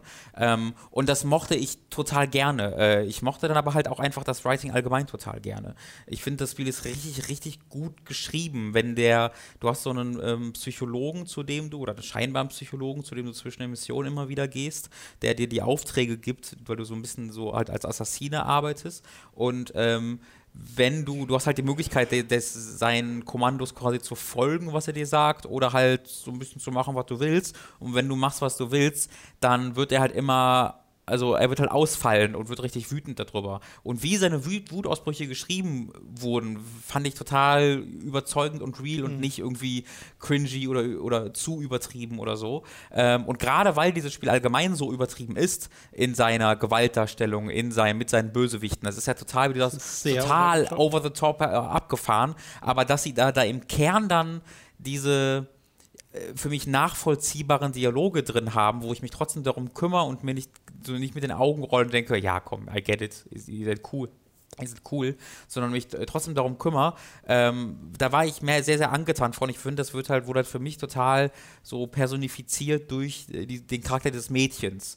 Ähm, weil so ein Charakter gibt es eigentlich nicht in so Spielen, die halt so äh, groß und also so, so actiongeladen und so, yeah, guck mal, wie blutig alles ist. Und dann hast du einfach so eine kleine Beziehung, die aufgebaut wird zwischen deinem Hauptcharakter, dem Samurai und so einem kleinen Mädchen, nachher das Nachbar bei dir wohnt. Und das kommt dann irgendwann so zu dir und äh, spielt mit so Spielsachen bei dir und du beschäftigst sie so ein bisschen. Aber das hat dann auch mit deinem Hauptstory zu tun. Äh, und das fand ich total ja, rührend teilweise sogar. Also mich hat das wirklich auch auf der erzählerischen Ebene so komplett gekriegt. Ähm, und ich habe noch nicht mal von der, von der Präsentation der Geschichte jetzt groß erzählt. Ich finde das auch klasse. Also ich will das gar nicht her herunterreden, denn für die Möglichkeiten, ähm, die andere Spiele da in dem Fall meist nicht nutzen, ähm, äh, zum, als Beisp bestes Beispiel ähm, hatte ich äh, Hongkong Massacre, hatte ich am Anfang des Jahres mhm. mal drüber gesprochen im Podcast hier. Äh, oder jetzt auch God's Trigger, über das wir gleich noch reden die häufig nicht ja, geschichtlich gar nichts machen. Ja. Ähm, find, oder auch Ape Out, was einfach anfängt und dann ist es irgendwann zu Ende. Ja. Äh, diese Spiele sind mir häufig. Ape Out ist für mich ein sehr gutes Beispiel für äh, einen, Indie-Game, was so von der Prämisse und von der, von der äh, Spielmechanik echt gut ist, wo ich mir aber dann dachte, hinterher, den Kauf hättest du dir jetzt sparen können. Da, da habe ich oh, in den, ja, da habe ich in den Trailern alles gesehen. Ähm, ich war vorher schon nicht so begeistert davon, ähm, weil ich mir aber auch schon eben dachte, dass da, dass dieses Spiel nicht mehr hat. Und für mich braucht es dann eben äh, oft noch ein bisschen mehr. Und das, das hatte ich bei äh, Hotline Miami immer durch die, durch die ganze Aufmachung, die Musik, die Geschichte ähm, mhm. und die doppelte Ebene. Und hier ist es halt, äh, sind es wieder so ein paar Sachen, wo ich mir denke, ach klasse, das ist doch deutlich mehr. Und es bricht mit meiner Erwartungshaltung, weil sich der Entwickler gedacht hat, nee, ich mache jetzt nicht einfach nur einen Hotline Miami-Klon, aber die äh, dümmste anzunehmende Variante davon. Ähm, deswegen ist das für mich deutlich cooler als jetzt sowas wie Ape Out. Man muss Beispiel. auch dazu sagen, bei Katana Zero sind ja gefühlt 50% Story, 50% genau. Gameplay. Also es ist jetzt nicht so, dass man hier die meiste Zeit in den Levels mit den 2D-Action-Passagen verbringt, äh, sondern es teilt sich relativ, gefühlt relativ mhm. gleichmäßig aus, wie es sich tatsächlich aufteilt, weiß ich nicht. Aber ähm, die Pausen zwischen den Levels sind ziemlich groß, weil man halt immer ins Partner zurückkehrt, da Story stattfindet, dann mit dem Psychologen Story stattfindet und dann teilweise noch dazwischen äh, äh, ab und zu die Orte gewechselt werden. Äh, also es wird richtig viel erzählt und ich fand das auch gut, was erzählt wurde. Ich finde auch das Dialogsystem tatsächlich richtig cool, weil man so ein bisschen Roleplayen kann, mhm. weil man so sagen kann, ach, nee, komm, äh, wenn ich merke schon, dass da ein Charakter mir Bullshit erzählt und dann kannst du ihn einfach unterbrechen und ja. das ist dann auch ganz cool designt. Äh, vor allem, weil es auch manchmal in der Story äh, einfach so passiert, wenn jemand was sagt. Also wenn zwei Charakter Charaktere miteinander reden, die nicht du selbst bist. Mhm. äh, Und die sich gegenseitig unterbrechen, ist ja auch so dargestellt, dass dann das Dialogfenster explodiert und die Buchstaben nach unten regnen, Super was ich cool, ja. auch ganz cool finde als, äh, äh, als Idee. Was ich vielleicht noch dazu sagen möchte, weil das habe ich nicht ganz. Ich habe in den Trailern gedacht, es wäre ein Spiel, wo du wie in Prince of Persia bis vor den letzten Tod zurückspulen kannst. Äh, tatsächlich ist es aber einfach nur so ein, so ein anderer Game-Over-Screen. Äh, Ja. Sprich, du wirst halt immer direkt zum Ende, Anfang des Levels zurückgespult, was äh, dann halt einfach ein schnellere, also ne, das ist ganz nett, weil so ein Reload-Screen dadurch verhindert wird, aber äh, ich dachte halt tatsächlich, warum machen sie das denn? Das macht ja gar keinen Sinn, dass es eine Rückspulmechanik gibt, die dann aber dich nicht wirklich aktiv zurückspulen lässt. Aber ist halt wirklich nicht viel mehr als ein Game-Over-Screen. Ja, das wird dann noch ein bisschen kontextualisiert, aber was ich komisch fand, war, wenn du ein Level geschafft hast, wird dir ja nochmal gezeigt, was du gerade gemacht hast Mhm. in so, einem, so einer Wiederholung, die ich immer weggedrückt habe, weil ich das total egal fand, dass Ja. es das gibt. Äh, und das macht es eigentlich nur, damit es ab und zu das nutzen kann, um dich äh, zu überraschen mit äh, äh, bestimmten Dingen, wo ich jetzt nicht näher ins Detail gehen will. Äh, aber das hat dann Also bei mir nicht so die, gut. die zu gucken? nee, Ja, nee, weil das- du, du, die, deine Aufmerksamkeit wird drauf gezogen, wenn du es Genau. sehen sollst. Aber ich finde, das funktioniert dann halt nicht so richtig als so ein Haha-Gacha-Moment, sondern eher so ein, ja, okay, jetzt können wir auch einfach die Story-Sequenz zeigen. Also es funktioniert, funktioniert bei mir schon. Ich habe es mir ab und zu mal angeguckt, weil ja dort das alles in Echtzeit gezeigt wird. Das heißt, wenn du mal verlangsamt hast die Zeit, dann siehst du dort in dem Replay, dass alles wieder in, Echt, in Echtzeit aussah. Problem ist halt leider, dass es alles in Schwarz-Weiß ist ähm, äh, in, dem, äh, in dem Replay. Und du so viel, da so viel Kram passiert, dass es in Schwarz-Weiß fast unmöglich ist, wirklich zu erkennen, äh, was da jetzt gerade nochmal passiert. Das Genau, heißt, ja. das nimmt dann diesen, ich gucke mir jetzt nochmal cool an, was ich gerade gemacht habe, Faktor ein bisschen raus. Ähm, aber ja, es, ich hatte auch das Gefühl, es ist vor allen Dingen aus Storygründen äh, dann da. ja, und bei der Story, wie gesagt, ich war da an und für sich dabei. Ich fand die gut. Jetzt glaube ich nicht so großartig wie Mhm. du, Robin, aber ähm, ich glaube, das liegt daran, dass mir manche Sachen dann ein bisschen zu dick aufgetragen waren, dass so einen Charakter gibt, wo ich so dachte, okay, der ist so ein bisschen der, der Tuko Mhm. dieser Welt. Äh, und das war mir dann fast schon ein bisschen too much. Aber ähm, das Mysterium Das ist an der und Bruder für von sich, Tuko, ne? Das, das Mysterium an und für sich äh, finde ich ganz nett, weil es eben auch Gameplay und ähm, Story gut miteinander verbindet. Auf wirklich Ähm, großartige Art, ja. Es gibt ja diese Nummer, ne, du bist beim Psychiater und von Anfang an erzählst du, oder erzählst auch nicht, ist ja dir überlassen, von deinen Träumen Mhm. ähm, und wie das zusammenhängt und da kann man sich, äh, finde ich zumindest relativ schnell bestimmte Sachen denken, aber Genau, ähm, denken, ja. Da, und das mag ich auch, dass es eben dieses Mysterium aufbaut. Ja, aber ohne, also es ist jetzt nicht so, äh, das hattest du, glaube ich, auch am Anfang erwähnt, David, es ist jetzt nicht so wie in Hotline Miami ganz so kryptisch. Nee. Es macht seine Story sehr viel deutlicher äh, und versucht da nicht so viel zu verstecken. Aber auch das mit dem Mädchen zum Beispiel, da muss ich total an so Sachen wie äh, Leon der Profi denken. Also ich Mhm. finde, diese Dynamik ist eine ganz typische, dass du so einen harten Typen hast, dem dann halt ein, irgendein Kind an die Ja, Seite aber halt nicht in wird. diesen Indie-Games, ne? Wo du so Gameplay-Fokus hast. Also ich kenne sehr viele Spiele, sehr wenige Spiele dieser Art, Ja. wo ich so viel Geschichte, so gut geschriebene Geschichte äh, habe. Weil entweder hast du halt normalerweise, kenne ich das so, dass du deine Undertales hast, wo, hey, Story, oder du hast dann wo du sagst, hey, Hotline Miami, ballern.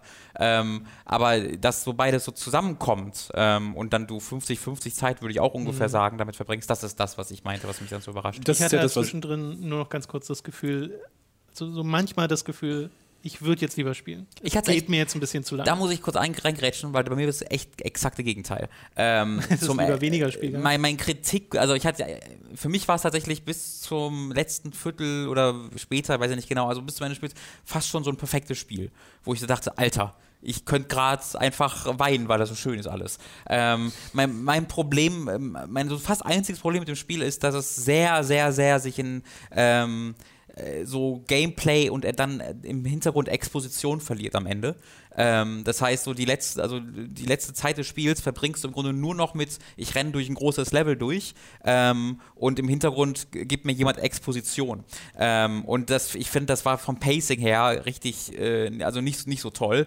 Äh, und da habe ich halt wirklich so gedacht, okay, jetzt bin ich immer noch am Zocken, ich würde ganz gerne nochmal diese geilen Story-Sequenzen geboten bekommen. Gerade weil die davor wirklich nochmal richtig rausgehauen haben. Ähm, also ich weiß, würde nicht sagen, dass ich zu viel Spiel für meinen Geschmack hatte, nur am Ende, als dann Hm. die Story so ein bisschen einen Schritt zurück gemacht hat in seiner Präsentation und ich mehr gezockt habe, äh, da ist mir aufgekommen, wo ich dachte, okay, jetzt, jetzt vermisse ich tatsächlich ein bisschen die Okay. Präsentation von vorher. Das ist halt die, äh, ähm, wirklich die seltene Sorte Spiel und deswegen ähm, bin ich dann auch so begeistert, äh, weil äh, ich dieses Jahr jetzt wirklich vor Tagen, äh, ein paar Tagen an dem Punkt war, wo ich dachte, letztes Jahr zur selben Zeit hatte ich sowohl auf meiner Liste der Kinofilme als auch der Videospiele deutlich mehr Sachen drauf, wo ich dachte, hui, also dieses Jahr wird es äh, äh, relativ packed am, äh, am Ende des Jahres. Also äh, zwar bei der beste Spieleliste hatte ich zu, letztes Jahr zu kämpfen, auf fünf Titel zu kommen und musste dann wirklich im Dezember noch einiges nachholen und dann kamen erst ein paar Sachen dazu. Aber dieses Jahr sieht es super mau aus, weil ich Sekiro, äh, anders als ihr, ähm, abbrechen musste, weil es mir zu schwer war. Ja, jetzt habe ich es leider gesagt. Äh, und Resident Evil 2 nicht als Spiel sehe, dass ich dieses Jahr, ne, wir hatten das Thema letztes Jahr mit Shadows of the Colossus. Das ist für mich kein Titel, den ich, den ich in so eine äh, Jahresbestenliste äh, schie schieben müsste. Und wenn ich es täte, dann wäre das ein sehr maues Statement für das Jahr 2019, für das Spielejahr. Ja, wieso? Weil du Resi 2 nicht magst? Oder Nee, ich mag das einfach ist? sehr, aber ich denke mir nur, ähm, wenn ein äh, mehrere Jahre altes Spiel und das Remake davon das beste Spiel des Jahres Aber sie 2019 haben ist, ja schon ein sehr anderes Spiel draus gemacht. ist richtig, aber es ist schon trotzdem, also Das ist in der konzeptuellen Sicht einfach, ne, Ja. dass äh, nichts Frisches ist, sondern halt ein Remake von einem 20 Jahre alten Spiel. Genau. Äh, also ich kann euch dabei, also es ist halt ein sehr, sehr anderes Spiel, aber so aus einer konzeptuellen Sicht, wenn ich mir dann, wenn ich dann höre, beste Spiel 2019 war Resident Evil 2, wenn du sonst über die Videospielindustrie weißt, würde ich mir auch erstmal denken, ja, ja, ein bisschen bitter. Ah, das finde ich Genau. ein bisschen komisch, weil ich finde, äh, wenn die Qualität des Spiels stimmt, mein, mein letztes Jahr war mein Spiel des Jahres Super Smash Bros. Das ist die fünfte Iteration oder so einer Franchise und trotzdem sie ist halt so gut, äh, dass das halt ein Spiel des Jahres sein kann. Und ich finde nicht, dass das dann gleichzeitig heißt, Ja, wie gesagt, oh, das das Spiel hatte sonst nichts, äh, das Jahr hatte sonst das, nichts anderes. ja, das ist, ist glaube ich, in meinem Kopf einfach so.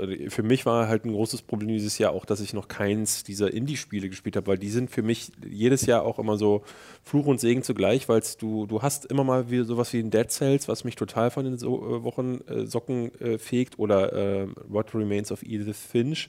Aber dieses Jahr habe ich so viele kleine Titel mir äh, runtergeladen, ähm, wo ich dachte, ach, da bin ich jetzt mal gespannt drauf. Und dann waren sie alle nur okay. Also ich hatte bisher nur gute Titel gespielt oder so. Ähm, und da zähle ich sowas wie Slay the Spire dazu, was ein gutes Kartenspiel ist, aber was mich überhaupt nicht lange fasziniert hat. Und ein Spiel wie jetzt, wo wir gleich dazu kommen, Steam World Quest, ist, ist sehr ähnlich, wo ich denke, ach, das ist nett, aber ach, da hätte ich jetzt kein Geld für ausgeben müssen. So, und ähm, das, da bin ich jetzt froh, dass es sowas wie Katana Zero gibt, was so raussticht. Ja, ich muss, ähm, ich möchte noch einen letzten Punkt zu Katana Zero machen, ähm, weil wir relativ, also ich, ich wollte einfach nochmal die Präsentation die Animation ganz besonders äh, loben, weil davon so viel Liebe drin steckt. Ich bin fast vom Stuhl gefallen am Ende, als ich gesehen habe, dass das Spiel, abgesehen von der Art, hauptsächlich von einer Person gemacht wurde, weil ich finde, so wirkt es überhaupt gar nicht. Du hast fast keine ähm, wiederverwendeten Animationen in, in, in der Story. Also wenn jemand einen Koffer aufmacht, dann ist es nicht so, dass er die Hand Richtung Koffer äh, irgendwie schiebt und dann geht der Koffer auf, sondern es ist eine eigene Animation, wie er den Koffer packt und sie aufmacht und dann was rausholt. Ähm, und bis zum Ende des Spiels hast du die ganze Zeit ständig diese einmal gesehen, gesehene Animation, ähm, wo so viel Liebe da drin steckt, auch ganz viel kleine so Sachen, wenn du durch den Club rennst, von dem du erwähnt hast, dann musst du dich bei den tanzenden Leuten im Hintergrund so ein bisschen verstecken, um nicht gesehen zu werden. Und wenn du in dieser Gruppe von Leuten drin stehst, dann äh, siehst du auch die Silhouette deines ja, Ninjas dort, deines Samurais, und der tanzt und bewegt sich dann so mit. Und es ist eine unglaublich flüssige Animation. Äh, und davon war ich bis zum Ende immer wieder überrascht, wie viel da drin hübsches steckte. Spiel, ja. Genau. Ja. Ich finde allerdings die, äh, das ist ein super Nitpick, aber ich finde die Laufanimation des eigenen Charakters mega albern. Der macht ja so seine Ja, der Arme macht da- den Ninja Run, Mann. Ja, aber der sieht irgendwie voll komisch aus. Ich spiele es halt auf dem Handheld, deswegen sind mir die Sachen alle zu klein. Hab- Spielt Okay. ihr es groß? Ich habe es auch Ich komplett auf dem Fernseher Also ich, ja. ich würde es gerne nochmal, dann werde ich es wahrscheinlich auf dem Fernseher nochmal spielen, weil äh, auf dem, äh, da, da sieht es, glaube ich, nochmal schöner aus. Ich habe mir häufig gewünscht, oh, ranzoomen, ich will das sehen. ja. Äh, Gibt's ja jetzt, ne? Haben sie ein Zoom-Feature, genau. Du kannst über Switch jetzt äh, Aber dann zoomen. blockst du ja Interface-Elemente. Ja. Ähm, um nochmal zu dem Ding von Anfang zurückzukommen, Robin, vielleicht Ja. an dieser Stelle zumindest mal, obwohl wir wollen nicht spoilern, deswegen wir, wir halten es mal vage, aber du hast ja geredet von einem Secret Boss. Mhm. Äh, weil du da nochmal drauf eingehen wolltest. Also, was ja. wolltest du da nochmal sagen? Äh, also ich wollte gar nicht gar nichts erzählerisch oder sowas äh, spoilen, gar keine Sorge. Ich wollte nur erwähnen, dass ich, also das Spiel hat ein paar Bosse, gar nicht so viel, aber ein paar und ich mochte das eigentlich, weil sie, ich war immer wieder überrascht, wenn einer kam und ähm, du weißt nie so ganz, okay, ist das jetzt ein Storyboss, wo ich was machen kann oder ist das jetzt einer, wo ich richtig kämpfen muss? Und das war so ein Ding, äh, wenn ich in Spielen einen Boss sehe, den ich nicht besiegen kann oder besiegen darf oder so, ist es eigentlich immer frustrierend, weil ich es A sofort weiß, aber B dann trotzdem irgendwie frustrierend finde, dass ich ihn nicht besiegen kann. Und hier hat er irgendwie geschafft, dass ich beide dieses, genau dieses Gefühl nicht hatte. Das heißt, A, ich habe es nie vorher gemerkt und B, durch seine auch geschichtliche Interpretation von diesen ganzen äh, Gameplay-Mechaniken war es nie so, dass ich einfach fünf Minuten besiegt werden musste, sondern es war, wurde dann, ging dann relativ schnell weiter. Und dann gibt es aber eben auch ein, zwei, drei richtige Bosskämpfe und die sind hervorragend, wie ich fand. Ich fand die richtig toll. Und der Secret Boss ist halt so das mal 10. Also der Secret Boss ist wirklich mit Abstand das anspruchsvollste im, im Spiel. Ähm, und aber auch äh, so in seiner Präsentation mit das Aufwendigste im ganzen Spiel. Ähm, deswegen würde ich euch, wollte ich nur, nur ausdrücklich empfehlen, wenn ihr das Spiel durchgespielt habt, dann äh, googelt mal, wie man den freischaltet, weil das kann man schon machen, indem man das Spiel normal spielt, aber man muss halt ein paar Sachen auf eine bestimmte Art und Weise auch in den Dialogen machen, um den freizuschalten, so. ähm, damit es von der Story her Sinn ergibt. Also müsste man es nochmal von vorne spielen. Ähm, Nee, muss man nicht, sondern bekommt man, wenn man es durchspielt, bekommt man ein Level Select, wo auch man innerhalb des Levels verschiedene Checkpoints starten kann. Äh, und dann macht, muss man quasi an den Punkten, wo man so diese Entsch Entscheidung, in Anführungszeichen, trifft oder Dialogoption trifft, kannst du einfach an diesen Punkten das nachholen, das wird dann gespeichert und dann kannst du zum Secret Boss springen und der guckt dann immer nach, okay, hast du jetzt diese, ähm, diese Dialogoption schon gewählt im, im, irgendwann und wenn ja, dann unlockt er sich. Ähm, und so habe ich es dann gemacht. Also ich habe nicht das komplette Spiel noch durchgespielt, sondern ich habe mir die zwei, drei Sektionen nochmal anders gespielt und bin dann zu einem Boss gesprungen und dann ist das passiert. Äh, und das war sehr cool. Aber und wusstest du das einfach, dass da noch so ein Geheimnis ist? Oder? ich habe auch in einem, ich habe im Resetter Forum von einem Secret Boss gelesen, genau. Wäre Äh, ja eigentlich voll schade, dass wenn das dann so aufwendig ist, dass so. nee, ist es eigentlich nicht. Also Finde ich auch super. Nee, ich meine, wenn der Boss so aufwendig ist Ach und so. man den ja gerne sehen würde, dass der dann so versteckt ist. Ja, aber das Ja. finde ich super. Das mag ich ja an Dark Souls Genau, auch, wollte ich dass auch du was einfach sagen. an Stunden Ja, Content vorbeilaufen kannst. da, da der Rest des Spiels so hervorragend ist, Ja. ähm, äh, wenn das aber ist es denn was, wo du sagen würdest, ja, da hätte man drauf kommen können? Ja, ja, weil also es ist jetzt nichts, was, was ein Geheimnis ist. Also viele Leute werden es auch einfach versehentlich freigeschaltet haben. Durch die Dialogoption. Durch die Dialogoption. Ich war da auch nicht so weit von entfernt. Ähm, und wenn man, also ich will es jetzt halt nicht genau erklären, Nee, wer nee, oder was es auch ist, nicht. aber ich bin mir sicher, ich bin auf dem richtigen Weg, weil ich treffe immer die richtige. Ja. So. aber es ergibt dann sehr viel Sinn, warum das A dann zu B führt. Ähm, und da der Rest des Spiels so hervorragend war für mich, also für mich ist bisher so mit ohne Frage so das beste Spiel, was ich dieses Jahr gespielt habe. Ich war, bin wirklich hellauf begeistert davon. Auch das sagt sehr viel über das Jahr 2019 aus, wie Bei ich mir ja tatsächlich sage. nicht, weil also auch wenn ich jetzt bisher ganz viele großartige Sachen gespielt habe, wäre das glaube ich immer noch potenziell oben, Ah, weil, okay. ich, weil ich wirklich begeistert davon bin. Ähm, deswegen war ich gar nicht böse darüber, dass dann so ein richtig cooles Ding am Ende da freigeschaltet wird, sondern eher so, ach hier ist noch mehr coole Scheiße. Dann Okay. warte mal ab, bis ich auf, auf mein zweites Spiel zu sprechen komme. Ja, da bin ich Weil gespannt. das ist das beste Spiel des Jahres. Äh, bevor wir dazu kommen, Ha. will ich noch einmal kurz über Anno reden, aber wirklich nur kurz, weil Robin ja im letzten Podcast schon ausführlich darüber Dann gehe geredet ich hat. mal schnell auf Toilette. ich wollte das tatsächlich auch kannst noch du mal kurz drüber reden. Ähm, aber ich habe jetzt auch die Kampagne durchgespielt Mhm. und ich habe ein Endlosspiel begonnen und da bin ich jetzt auch noch mittendrin. Ja. Äh, und das Ding ist, bei der Kampagne, ähm, äh, da war ich zwischendrin so, wo ich so dachte, das gefällt mir schon, Mhm. aber nicht so gut, wie ich gehofft habe, dass es mir gefällt. Mhm. So. Und ich glaube, das lag einfach an der Kampagne, nicht am Spiel an und für sich, also Ja. an den Mechaniken oder sowas. Äh, weil du ja schon, ne, du kriegst sehr feste Aufgaben, musst Ja. ganz bestimmte Sachen machen. Äh, die werden halt bestimmte Sachen auch gezeigt, zum Beispiel diese alte Welt, neue Welt-Dynamik. Mhm. Äh, ich schätze mal, das ist wirklich alles dafür da, um dich da so ein bisschen ranzuführen. Ähm, ich finde die Story richtig schlecht. Ich finde die, find die Sprecher richtig schlecht. Also, du hast beim letzten Mal gemeint, du findest, das ist so dieses so ein bisschen Vorgelesene, was dann irgendwie dazu passt oder so. Ich weiß Ja. nicht mehr genau, wie du es formuliert hast. Ähm, ich finde es einfach wirklich nur schlecht. Es ist also halt ich find wirklich, so- du, komm- am Ende kommt eine Königin dazu, Ja. die redet so. Das ist eine Frau, die ihre Stimme nach oben verstellt und sagt, ah, ich bin die Königin, ich bin ganz Haiti-Tai und so. Ja. Und das ist so, also niemand schauspielert in diesem Spiel. Niemand also ich würde Schauspieler, die lesen alle vor oder können halt nicht Ich- schauspielern oder wurden schlecht directed. Ich fand, das hat mich jedes Mal rausgezogen, wenn ein Dialog in diesem Spiel stattfand, weil ich mir so dachte, äh, also ich spiele Anno nicht für die Story, muss Ja. ich dazu sagen. Deswegen ist es ultimativ total egal und jetzt im Endlosspiel bin ich mega zufrieden gerade. Aber äh, das, also trotzdem die Kampagne, wenn ich sie als solche bewerten muss, wäre für mich ziemlich schlecht. Also ich finde es jetzt nicht, nicht schlecht gesprochen. Ich, ich, ich glaube, also ich würde es mir eher damit erklären, dass du diese Art des Storytellings überhaupt gar nicht magst, weil das weiß ich, dass das, das, das sagst Nee, du oft, dass du diese. qualitativ einfach nicht gut. Finde ich nicht, Also also, ich ich finde, find, das sind gute das- Sprecher. Ich finde, das finde das überhaupt nicht. die halt, aber die, die reden halt, äh, es ist halt nicht dieses, ähm, naja, also wenn man es auf die Spitze treibt, äh, fuck. ja.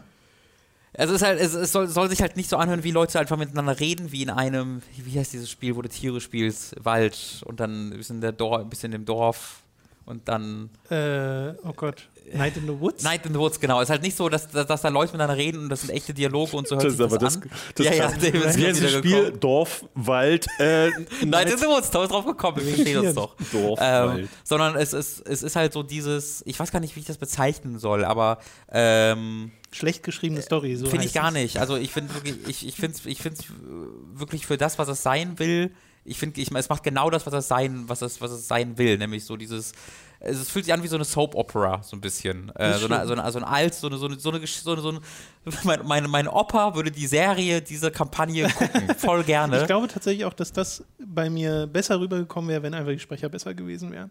also, also, ich fand die der, der. Plot an und für sich. Das überrascht mich wirklich. Also nicht überrascht mich nicht, dass, dass dir die nicht gefällt, überrascht mich gar nicht, weil das wusste ich sofort, als ich gehört habe, weil so dieses Art des, des, des Ja, naja, also ist. genau, also was Robin damit meint, ist, dass ich ja oft bei deutschen Spielen, auch bei deutschen Adventures, so denke, das hat so diese Hörspielqualität Mhm. und ich finde, aus irgendeinem Grund fällt es deutschen Spielen ganz schwer, natürliche Dialoge zu schreiben, Genau. wo Leute miteinander reden, wie sie halt miteinander reden würden. Äh, geht mir aber auch in irgendwie TV-Serien oder so. Wenn ich einen Tatort höre, äh, sehe, denke ich mir auch immer, so, so reden halt Leute nicht miteinander. Äh, bei Anno kam jetzt noch dazu, dass Formulierungen drin sind, wo ich glaube, dass es das klingt wie aus dem Englischen übersetzt. Mhm. Also ich habe keine Ahnung, ob es wirklich im Englischen zuerst geschrieben wurde, aber ich finde, es klingt an manchen Stellen so. Ähm, aber vor allem ist es die Sprecherqualität, wo ich mir halt denke, wirklich, als diese Königin dazu kam, ich muss mir das Lachen verkneifen, weil ich dachte, das, holy shit. Na gut, die soll ja das auch. klingt wie so eine, das Parodie klingt wie, sein, ne? wenn Leute Let's Playen und die Leute sprechen. So klingt nicht. das für mich. Also da muss ich hart widersprechen. Ich fand die Königin echt gut. Was? Ja? Nee, das das- finde ich unglaublich. Naja, die, die, die, das soll ja eine, das, die, also die, die ist ja wirklich unglaublich übertrieben. Halt ja, ich verstehe den humoristischen. Und die redet ich, ver ich die verstehe sagt die dann halt, humoristische oh, Intention Earl, dahinter. so sie, Ich ja. finde, sie funktioniert. Einmal funktioniert sie auf Timing-Basis überhaupt nicht. Mhm. Also die Gags, die sie machen, sehe ich und dann wird das Timing verkorkst ja, von den Sprechern und dann ist halt die Sprecherqualität auch noch so mies. Aber wie gesagt, für das, was Anno an und für sich ist, Mhm. Ist das ein relativ kleiner Teil. Ich reg mich jetzt darüber auf, aber Was eigentlich. Anno, Anno für sich ist. Äh, Also eigentlich spielt es keine große Rolle, weil wenn ich dann ins freie Spiel gehe und nicht mehr diese lineare Bahn der, der Story da ist, dann hat es für mich richtig geklickt und dann habe ich gemerkt, oh okay, jetzt kann Was ich so ganz... ist, weil du jetzt das erste Mal lineare Bahnen bauen kannst in Anno. Habe ich übrigens immer noch nicht. Ich habe noch nicht einen Zug Das gebaut dauert auch mega lang. Ja, ich dachte mir auch so, das wird in der Kampagne sicher. Nee. Kampagne ist einfach vorbei. Äh, aber äh, so das Spiel jetzt wirklich mal zu spielen, äh, mit der Freiheit und alles so auf hübsch zu bauen und versuchen, möglichst effizient die Warenketten auf, einzurichten und so, das erinnert mich wieder alles sehr positiv an Anno 1404 und ähm, die vorherigen Annos, nur mit den ganzen neuen Mechaniken, über die du halt letztes Mal schon ge- gesprochen hast, wie dass du jetzt immer noch Bauern brauchst, selbst wenn du schon die weiterführenden Arbeitergruppen ähm, bei dir ähm, wohnhaft hast. Was so ein bisschen eine Dynamik ist, die finde ich an und für sich interessant, auch dass du, wenn du eine neue Insel bereist, du musst auf dieser Insel Anwohner haben, weil sonst arbeitet da niemand. So, und das war vorher nicht so. Das war dieses abstrakte, nee, die haben im Kontor gewohnt oder so. Also Ja. hat man sich halt so gedacht. Und äh, jetzt musst du wirklich die Leute anbauen und deren Grundbedürfnisse dann auch entsprechend befriedigen, äh, wodurch ich das teils einfach über Handelsrouten äh, äh, löse, indem ich nicht sage, ich baue jetzt hier das ganze Ding nochmal auf, sondern hole einfach den Kram rüber. Aber wo, Ähm. wo findest du, wie, also ich habe ganz oft so, dass ich denke, okay, jetzt will, ich will jetzt eine bestimmte Ressource kaufen, aber ich weiß nicht, wo ich die kaufen soll. Also ich finde jetzt keinen, der die, weil die irgendwie alle immer nur ein oder zwei Ressourcen anbieten, gefühlt. Aber Was, was meinst du jetzt? naja, die, wenn ich, du, du kaufst ja einfach bei den anderen Spielern auf der Map ein, ne? Handelst mit Also denen. ich handle kaum. Ich Nee, aber wenn du sagst, du machst selbst an. Naja, Handelsrouten im Sinne von, von einer Insel zur nächsten. da habe ich eine Geschichte gleich zu erzählen. Okay.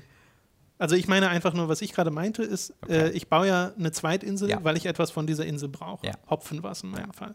Und den Hopfen lasse ich dann zu meiner Hauptinsel ja, ja. bringen. Ja, ja. Währenddessen bringt der von der Hauptinsel aber auch die Grundbedürfnisse für Ja, ja, die Siedler auf dieser anderen Insel. Es gibt auch Charterrouten in diesem Spiel. Gibt Hand, lieber, lieber David.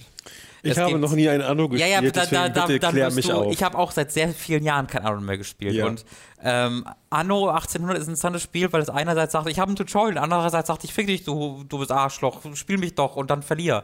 Und das hatte ich jetzt, also ich habe mein ein freies Spiel, an dem ich so 10, 12 Stunden saß, endete in einer Niederlage, weil ich bankrott ging, ähm, was mäßig spaßig war, muss ich gestehen. Was einfach daran lag, dass ich also es ist ein bisschen halt Learning by Doing und äh, manchmal auch Learning by nicht Doing, weil in, in diesem Spiel passiert einfach, also ich finde ich, es wird halt mega komplex. Es wird wirklich mega komplex, weil du halt irgend, weil du hast halt nie alle Ressourcen auf allen Inseln. Das heißt, du musst dann erstmal anfangen, ähm, recht bald auf anderen Inseln zu expandieren, um dann dort die Ressourcen für auch deine Hauptstadt rüberzuholen. Aber wie du ja sagst, dann musst du aber auch die andere Insel erstmal so weit aufbauen, dass die Bewohner dort sind, die dann auch vielleicht fort, äh, aber Fabriken gleich besitzen am können. Anfang äh, zwei Inseln, zwei zusätzliche Inseln ausgeguckt, da einfach Kontore rausgebaut Ja, genau. und dann gesagt, Hab so, das sind jetzt schon mal meine. Ähm, aber deswegen musst du dann auf der anderen Insel dann auch direkt dich um die Grundbedürfnisse kümmern. Ähm, wenn du die dann auf der Hauptinsel anbauen willst, dann ist es gar nicht so einfach, wirklich zu sehen, wie viele jetzt auf der Hauptinsel gebraucht werden und wie viele auf der anderen Insel, weil es keine übersichtliche Statistik gibt. Das heißt, du musst dann aufs Konto klicken und da ist so ein grüner Pfeil nach oben oder unten, kannst du so ungefähr sehen, ja, jetzt passt es ungefähr. Äh, dann hast du aber irgendwann diese zwei, drei Inseln. Dann hast du aber auch noch die alte, die neue Welt auf einer anderen Karte, wo du dann nochmal andere Ressourcen hast, die du auch wiederum in, den, in der alten Welt brauchst und umgekehrt. Das heißt, da musst du ebenfalls Handelsrouten machen. Jedenfalls hatte ich deswegen nie Zeit, äh, diesem freien Spiel, mich mal irgendwie zu beruhigen. So, ich gucke mir jetzt mal alle Menüs in Ruhe an. Sondern es war immer so, äh, ja, da, da, klick, klick, klick, oh Gott, jetzt brennt's da, ah, äh, jetzt brennt's hier literally, oh Gott, Hilfe, bam, bam, so. Und ähm, so hatte ich dann irgendwann nach 10 Stunden 20 Charterrouten, 25 Charterrouten. Um das zu erklären, dass Charterrouten sind in diesem Fall, du sagst, ich brauche eine Ressource von hier nach hier. Und dann machst du eine Charterroute, das heißt, bezahlst für diese Route und mietest dir quasi ein Schiff an, dass diese einzelne Ressource mit einem einzelnen Schiff von der Insel A zur Insel B fährt von dir. Und ich habe das gemietet. für jede fucking Ressource gemacht, die ich halt irgendwo brauche. Also wie gesagt, so 25, 30, Also du hast 20 dir nicht eigene Schiffe gebaut. einzelne Charterrouten. Nein. Ähm, und das war halt, da hatte ich halt so ein riesiges Menü, wo einfach so. Stell ich mir teuer vor. Ähm, es war, wie gesagt, irgendwann war ich pleite. Äh, es war teuer, aber vor allen Dingen ist es auch so, dass einfach 40, 30 Schiffe über die Map ständig hin und her fahren und die halt immer, das ist halt ein Vorgang, der passieren muss an deiner Map, an deiner, an deiner Insel. Das heißt, ein Schiff steht dann auf deinem Konto, lädt aus und dann stehen in der Zeit schon fünf andere Schiffe, die warten, bis sie auch ausladen können. Und du kannst dann noch mehrere Anlegestellen bauen. Aber das hat, ist halt immer weiter eskaliert. Und irgendwann dachte ich mir so, oh fuck, ich habe jetzt nicht Ressourcen, ich muss mal handeln. Und habe dann mal auf das Handelsding geklickt. Und das hat es mir aufgefallen, ach warte mal, ich kann ja auch meine eigenen Inseln. Das ist aber kein Handel, weil du handelst ja nicht, sondern du schickst einfach nur Ressourcen von der einen Insel zu der anderen Insel von dir. Das heißt, ich habe dann erst nach 10 oder 12 Stunden oder sowas erkannt, dass ich mit dem Handelsmenü auch das machen kann, was ich mit dem Chartermenü mache, nur A mit meinen eigenen Schiffen, B mit ganz vielen Ressourcen gleichzeitig und C ohne extra für zu bezahlen. Nee, das heißt, dann hatte ich aber das Problem, dass ich all diese einzelnen Charterrouten, die alle einzeln aufgeführt waren, in so Handelsrouten zusammenfügen muss. Und das ist so unübersichtlich, weil ich halt fünf Inseln hatte, wo die alle von querbeet von X nach K. Und dann musste ich irgendwie, okay, wie kann ich jetzt effektiv das machen? Hab diese Charterrouten gelöscht, versucht mit den Handelsrouten hinterherzukommen, hab das völlig verkackt, sodass dann Insel B nicht mehr die Ressource hatte, die es brauchte. Und Insel C hat die hergestellt und die wurden nicht mehr abgeholt. Und dann war es noch so, dass ich dann ein Hafengebäude freigeschaltet habe, mit dem mehrere Inseln sich die Arbeitskraft teilen konnten.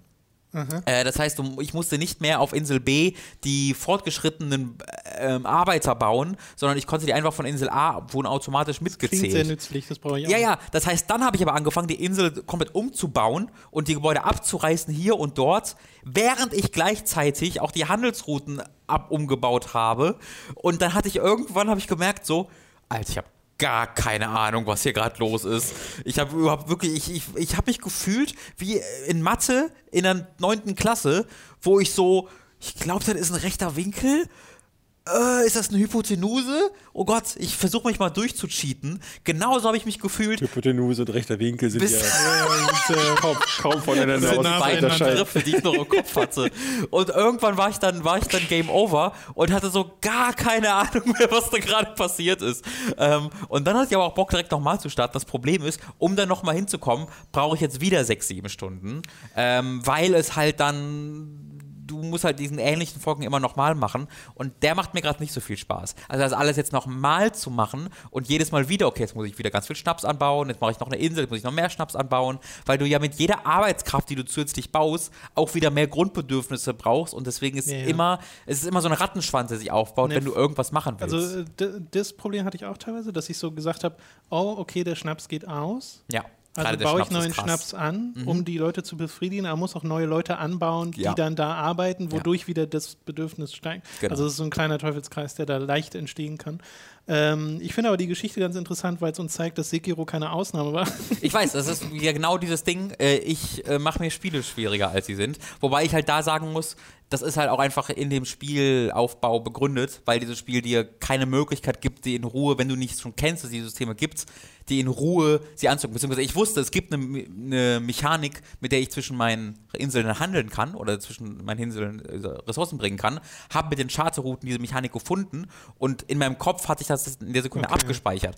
Und weil ich nie die Ruhe hatte zu sagen, okay, jetzt hinterfrage ich mal die Sachen, die ich schon für glaube zu wissen und gehe nochmal alles durch, sondern immer drei Sachen hatte, an die ich gerade gedacht habe, hatte ich nie den Kopf, mir mal genau gedacht, okay, warte mal, ich muss noch mal jetzt drei Schritte zurück machen und mir mal genau diese Müs nochmal angucken, ob ich wirklich gerade richtig denke. So, das war so mein Problem. Ich bin immer noch der Meinung, es bräuchte ein ausführlicheres Tutorial, weil auch wie dann später die Elektrizität funktioniert und der Ölabbau funktioniert. Das ist alles wirklich nicht ganz intuitiv immer mal wieder, weil auch das oft die eine Ressource funktioniert anders als die andere Ressource, sodass ich oft das Gefühl hatte, dass ich gerade so ein bisschen Trial and Error mache in der ersten Phase, bis ich das Spiel Ja, verstanden habe. Also mein Kampagnenrun war das im Wesentlichen, wo ich erstmal gemerkt habe, ah, okay, so groß wird Ja. dieses Feld bei diesem Gebäude und äh, dieses Hin und Her Ja. erstmal verstehen, wie das alles funktioniert.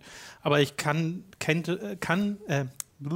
Ich kenne natürlich viele der Mechaniken schon von den vorherigen Mhm. Anno-Spielen, deswegen das mit den Handelsrouten und so war mir schon klar. Ja. Äh, äh, mein Problem war, dass ich einen NPC hatte, der mega aggro war und irgendwann angefangen hat, mit einer Flotte vor meinem Haus Mhm. zu stehen und mir Krieg erklärt hat, es sei denn, ich bezahle 49.000 Dollar. Mhm. Und er hatte 2.000 oder so. Äh, und ähm, dann hat er mich halt platt gemacht. Dann habe ich einen vergangenen Speicherstand geladen und Aufgaben für den Ah, NPC erfüllt okay. und gesagt, hey, ich bin dein Freund Ja, ja. und habe schon mal im Hintergrund eine Kanonengießerei errichtet. Ja, Ähm, äh, und das äh, hat dann auch geklappt und jetzt habe ich einen Speicherstand, mit dem ich an und für sich sehr zufrieden bin und wo ich ähm, das langsam ausbaue. Übrigens, die Spielzeitangabe ist ein bisschen, also wenn ihr es über Steam spielt oder so, falls ihr es vorbestellt hattet, gibt es ja jetzt nicht mehr auf Steam, äh, dann habt ihr ja da eine Spielzeitangabe. Aber ich habe keine, also ich habe es über dem Epic Game Store geholt und ich habe keine dort. Äh, aber links oben hat man ja so ein, so, wenn man im Spiel ist, eine Spielzeitangabe. Ne? Die ist nicht akkurat, weil wenn du die Spielgeschwindigkeit erhöhst, erhöht sich auch die Okay. Spielzeitgeschwindigkeit, was nicht sehr smart ist, muss man dazu sagen. Startet über den Epic Store auch das Uplay? Das Ja. ist immer noch über, also dann kannst du im Uplay nachgucken. Oh, das ist gut. Zumindest das wenn das dort als eigenes Spiel Das weiß ich jetzt gerade nicht, aber müsste ich mal machen. Deswegen kann ich gerade nicht sagen, wie lange ich das Spiel gespielt habe. Ich wollte eigentlich nur kurz über Anno reden. Äh, ich mag es sehr gern. Sorry, diese Charter-Geschichte war zu dumm, ich musste sie kurz ausführen. Äh, aber damit wir, David, richtiger Robin war da. damit wir David nicht weiter langweilen, äh, darf uns David jetzt mal von einem Spiel erzählen, wo er mir vor dem Podcast schon gesagt hat, das ist, das ist Tom, spiel das mal. Das ist, genau, das ist das beste Spiel des Jahres. Ähm, ähm, ich habe das äh, davon mitbekommen in einer Nintendo, Nintendo Direct Forager, äh, heißt es, und ist ein. Kurz zu Anno nochmal. Also wegen Anno. Entschuldigung, ich habe. Ich erzähle ruhig weiter, ich bin Nee. auch super gespannt, was. der- wie war das nochmal mit der Weinhandelsroute zur Insel Wein Z? David, du bist so ein Vollidiot, es gibt keinen Wein in Anno. Achso. David, ey, manchmal glaube ich wirklich, du Ah, bist äh, wieso gibt's aber Also Schnaps vielleicht gibt's schon später, aber ich habe ja noch nicht. Es Schnaps gibt. Aber ich habe bisher noch keinen Wein Ich spiele dieses Jahr das neue Siedler. Es gibt auch Wein, muss ich nicht man Bier wissen. freischalten kann. Red mal über Forager. Ich rede über Forager. Forager ist im Grunde Rum auch. Viel Alkohol allgemein. Shut up. Es ist so, die Leute, die gerne Stardew Valley spielen, die werden, können jetzt aufhören. Ähm, auch die, denen das zu viel Gefriemel ist, weil Aufhören oder aufhorchen? auf Beides. Auf- Aufhören mit Stardew Valley sehr und aufhorchen. aufhören mit Stardew Ach so, mit Valley. Stardew Valley, okay. Ich dachte so. Nee, ich wollte auch aufhorchen sagen, aber ich habe versucht, ich hab, wollte mich noch rausschlagen. Ja, nicht, nicht mit mir, mein Freund. mit äh, Rechtschreibexperte Ja, so. Robin Schweiger. Ich würde niemals mich irgendwie verhaspeln oder so. Nee. Nein, nein. Äh, ja. Ähm, und da ist es, äh, das, das ist halt, ähm, das ist mir deswegen aufgefallen, weil das in dem Trailer so aussah wie, äh, also erstmal total toll von den, vom, vom Design her, so Sache, die mich total triggert, sind so, wenn du äh, wenn zum Beispiel irgendwas aufploppt in diesem Spiel, dann, also das macht alles so plüpp, plapp, plüpp, plüpp, plapp, plüpp. Also die Geräusche sind so und also ein Typ, das, ich- das sage ich nochmal, ein Typ hat dieses Spiel entwickelt und der hat das so perfekt gemacht, ähm, äh, dieses, diese, die, äh, das so abzustimmen, dass so Dinge Dinge, Figuren hüpfen so drollig durch die Gegend. Also du spielst so ein kleines Männchen und bist äh, am Anfang auf einer ganz kleinen Insel. Das ist so ein ganz kleines Quadrat, auf dem du startest und hast So eine. Top-Down-Ansicht, ne? Genau, Top-Down-Ansicht ähm, und hast nur eine Pickaxe und mit der kannst du dann auf Dinge einschlagen. Du hast dann so ein bisschen Ernst, du hast ein paar Bäume ähm, und du hast ein paar Büsche, aus denen kommen dann Beeren. Du musst auch essen, weil du relativ schnell Hunger bekommst. Also wenn du viel arbeitest, wenn du nur rumstehst, wirst du nicht, äh, wirst du nicht hungrig. Das kann ich nicht bestätigen. Diesen Ja, ich weiß, Dieses- äh, das ist ein bisschen un unrealistisch, aber in dem Spiel geht es eher darum, äh, dass du äh, quasi deine Ausdauer verbrauchst, wenn du äh, quasi was tatsächlich was machst. Und das kannst du dann nur durch äh, Essen ähm, auf, ähm, aufstocken. Und am Anfang ist das so ein bisschen zäh, weil du auf diesem kleinen Quadrat ähm, respawnen die Ressourcen, die du verbraucht hast, dann so alle paar Minuten. Und dann kannst du dir aber äh, nen- nen- aus den Ressourcen, die du hast, kannst du dir dann einen Ofen craften. Also es beginnt dann wie in Minecraft oder diese Survival Games.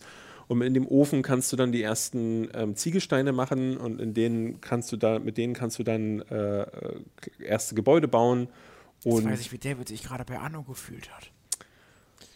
Ja, und ähm, kannst Kommt dann bestimmt noch ein Twist. Du kannst dann äh, Fischfallen errichten und wenn du dann in den Fischfallen einen Fisch fängst, dann macht das immer so pling und, Ich glaube, das ist der Twist. und äh, alles, also alles ist hier so total auf dieses, wie du sagst, Feedback ausgerichtet, sodass du immer wieder das Gefühl hast, boah, es passiert so wahnsinnig Ist viel das so auf das. Crafting-Äquivalent zum Trefferfeedback in einem, in einem Kannst du jetzt mal deine oder Schnauze halten? Ich will über das beste Spiel des Jahres sprechen. So. Ich dachte die ganze Zeit, ich weiß immer noch nicht, ob du sarkastisch oder ironisch Nein, ich finde das, ich habe, Okay. ey, Kennst du doch aber auch ich habe, Spiel, wenn, wenn nicht, wenn, Ach so, wenn das war- Menü, Feedback und sowas Ja, einfach nee, doch, so deswegen, das war gar keine, ist. es war eine relativ Ist, ernst also gemeinte Frage. von der, sogar. aus der Sicht, Sichtweise ist es perfekt gestaltet, weil du halt wirklich das Gefühl hast, so, ähm, äh, es ist nicht so dieses, äh, du klickst dich durch langweilige Menüs und baust dann was. Und das habe ich in so vielen ähm, Survival-Games, die auf diese Survival-Mechanik bauen, aber eigentlich äh, klickst du dich mit, durch Menülisten und hier ist alles, hier, bewe- hier bewegt sich alles so drollig und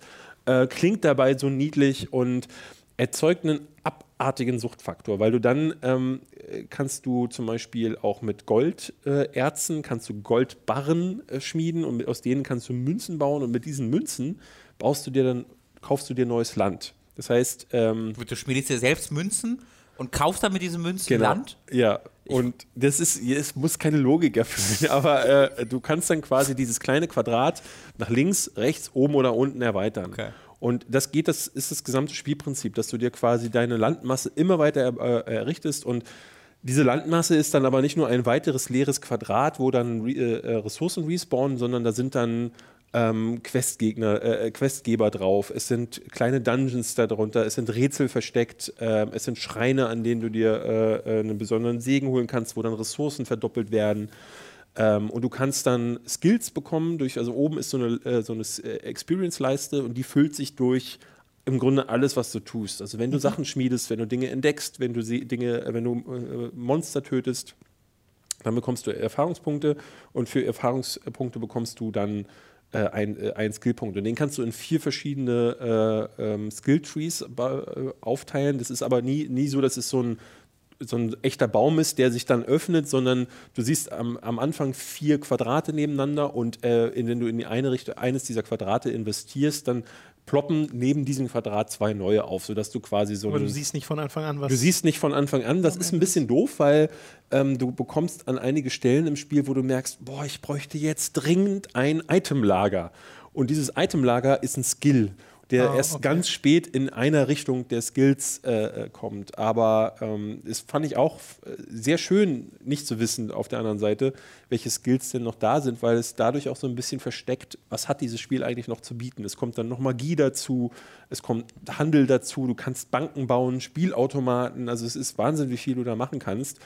Dann kannst du Alchemie-Tränke brauen und diese Tränke sorgen zum Beispiel dafür, dass du dann irgendwann mit Feuerbällen durch diese Levels läufst und ein wahnsinniges Feuerwerk abbrennst, weil die, die nachspawnenden Ressourcen machen nämlich nicht, ne, ist nicht so, dass da ein Baum steht und an der Stelle kommt dieser Baum, sondern wenn du irgendwann aufhören solltest, das hatte ich nämlich kurz gemacht, ich bin auf Toilette gegangen ähm, und ähm, das Doofe, was ich gemacht habe, war auf die Toilette Katana Zero mitzunehmen. und dann habe ich dann eine halbe Aber das ist ein, das ist ein guter Move. ja, dann habe ich eine halbe Stunde auf Toilette gesessen und komme wieder und es ist alles vollgewachsen gewesen. Steine, äh, Bäume, Gräser, alles, alles war voll ähm, und ich bin wirklich eingebaut gewesen. Auch die Monster waren eingebaut. und da dann zu sagen, ähm, kannst, wo haben die Steine her? Einfach über Zeit kommen auch über die genau, Steine. Regeneriert alles ne? regeneriert sich, alle, jede Ressource regeneriert sich.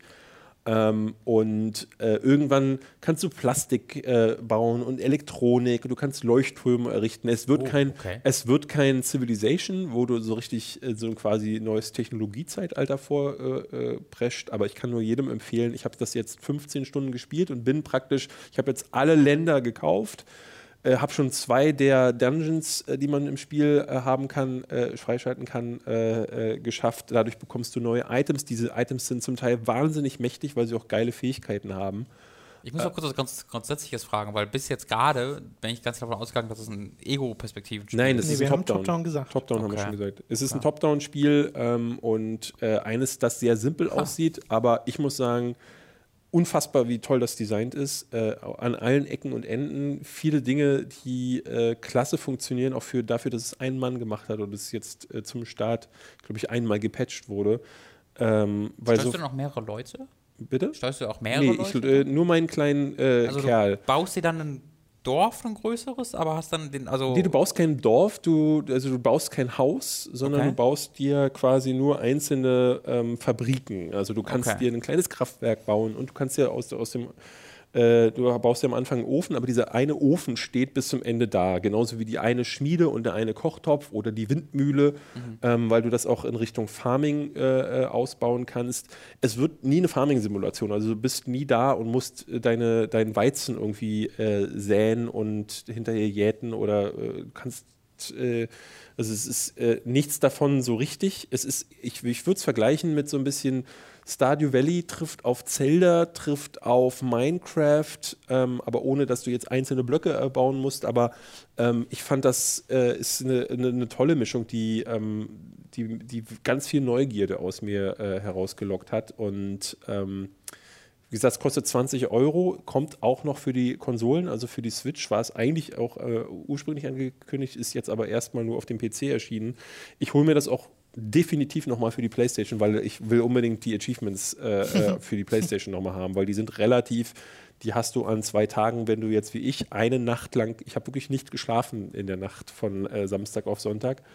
Ähm, das war wirklich, also dann ist der Vergleich aber echt ganz gut, dann war es wirklich dein Anno, weil das hatte ich auch Ist, mehrere ja, Male. und das ist halt wirklich klasse. Also ähm, mir fehlt am Ende noch so ein bisschen so die, äh, weil ich jetzt gerade merke, okay, das hat kein Long-Term-Goal, sondern du kannst dann einfach nur, äh, also du merkst dann, du kannst dann ganz spezielle teure Items bauen und du kannst dann ein paar Achievements noch sammeln und ähm, äh, gucken, dass du alle Dungeons und Geheimnisse äh, äh, äh, findest. Und ich glaube, das ist auch die Sorte Spiel, wo du ganz viel, wie bei Stardew Valley das ja auch schon war, hinterher durch irgendwelche Wikis erst herausfindest.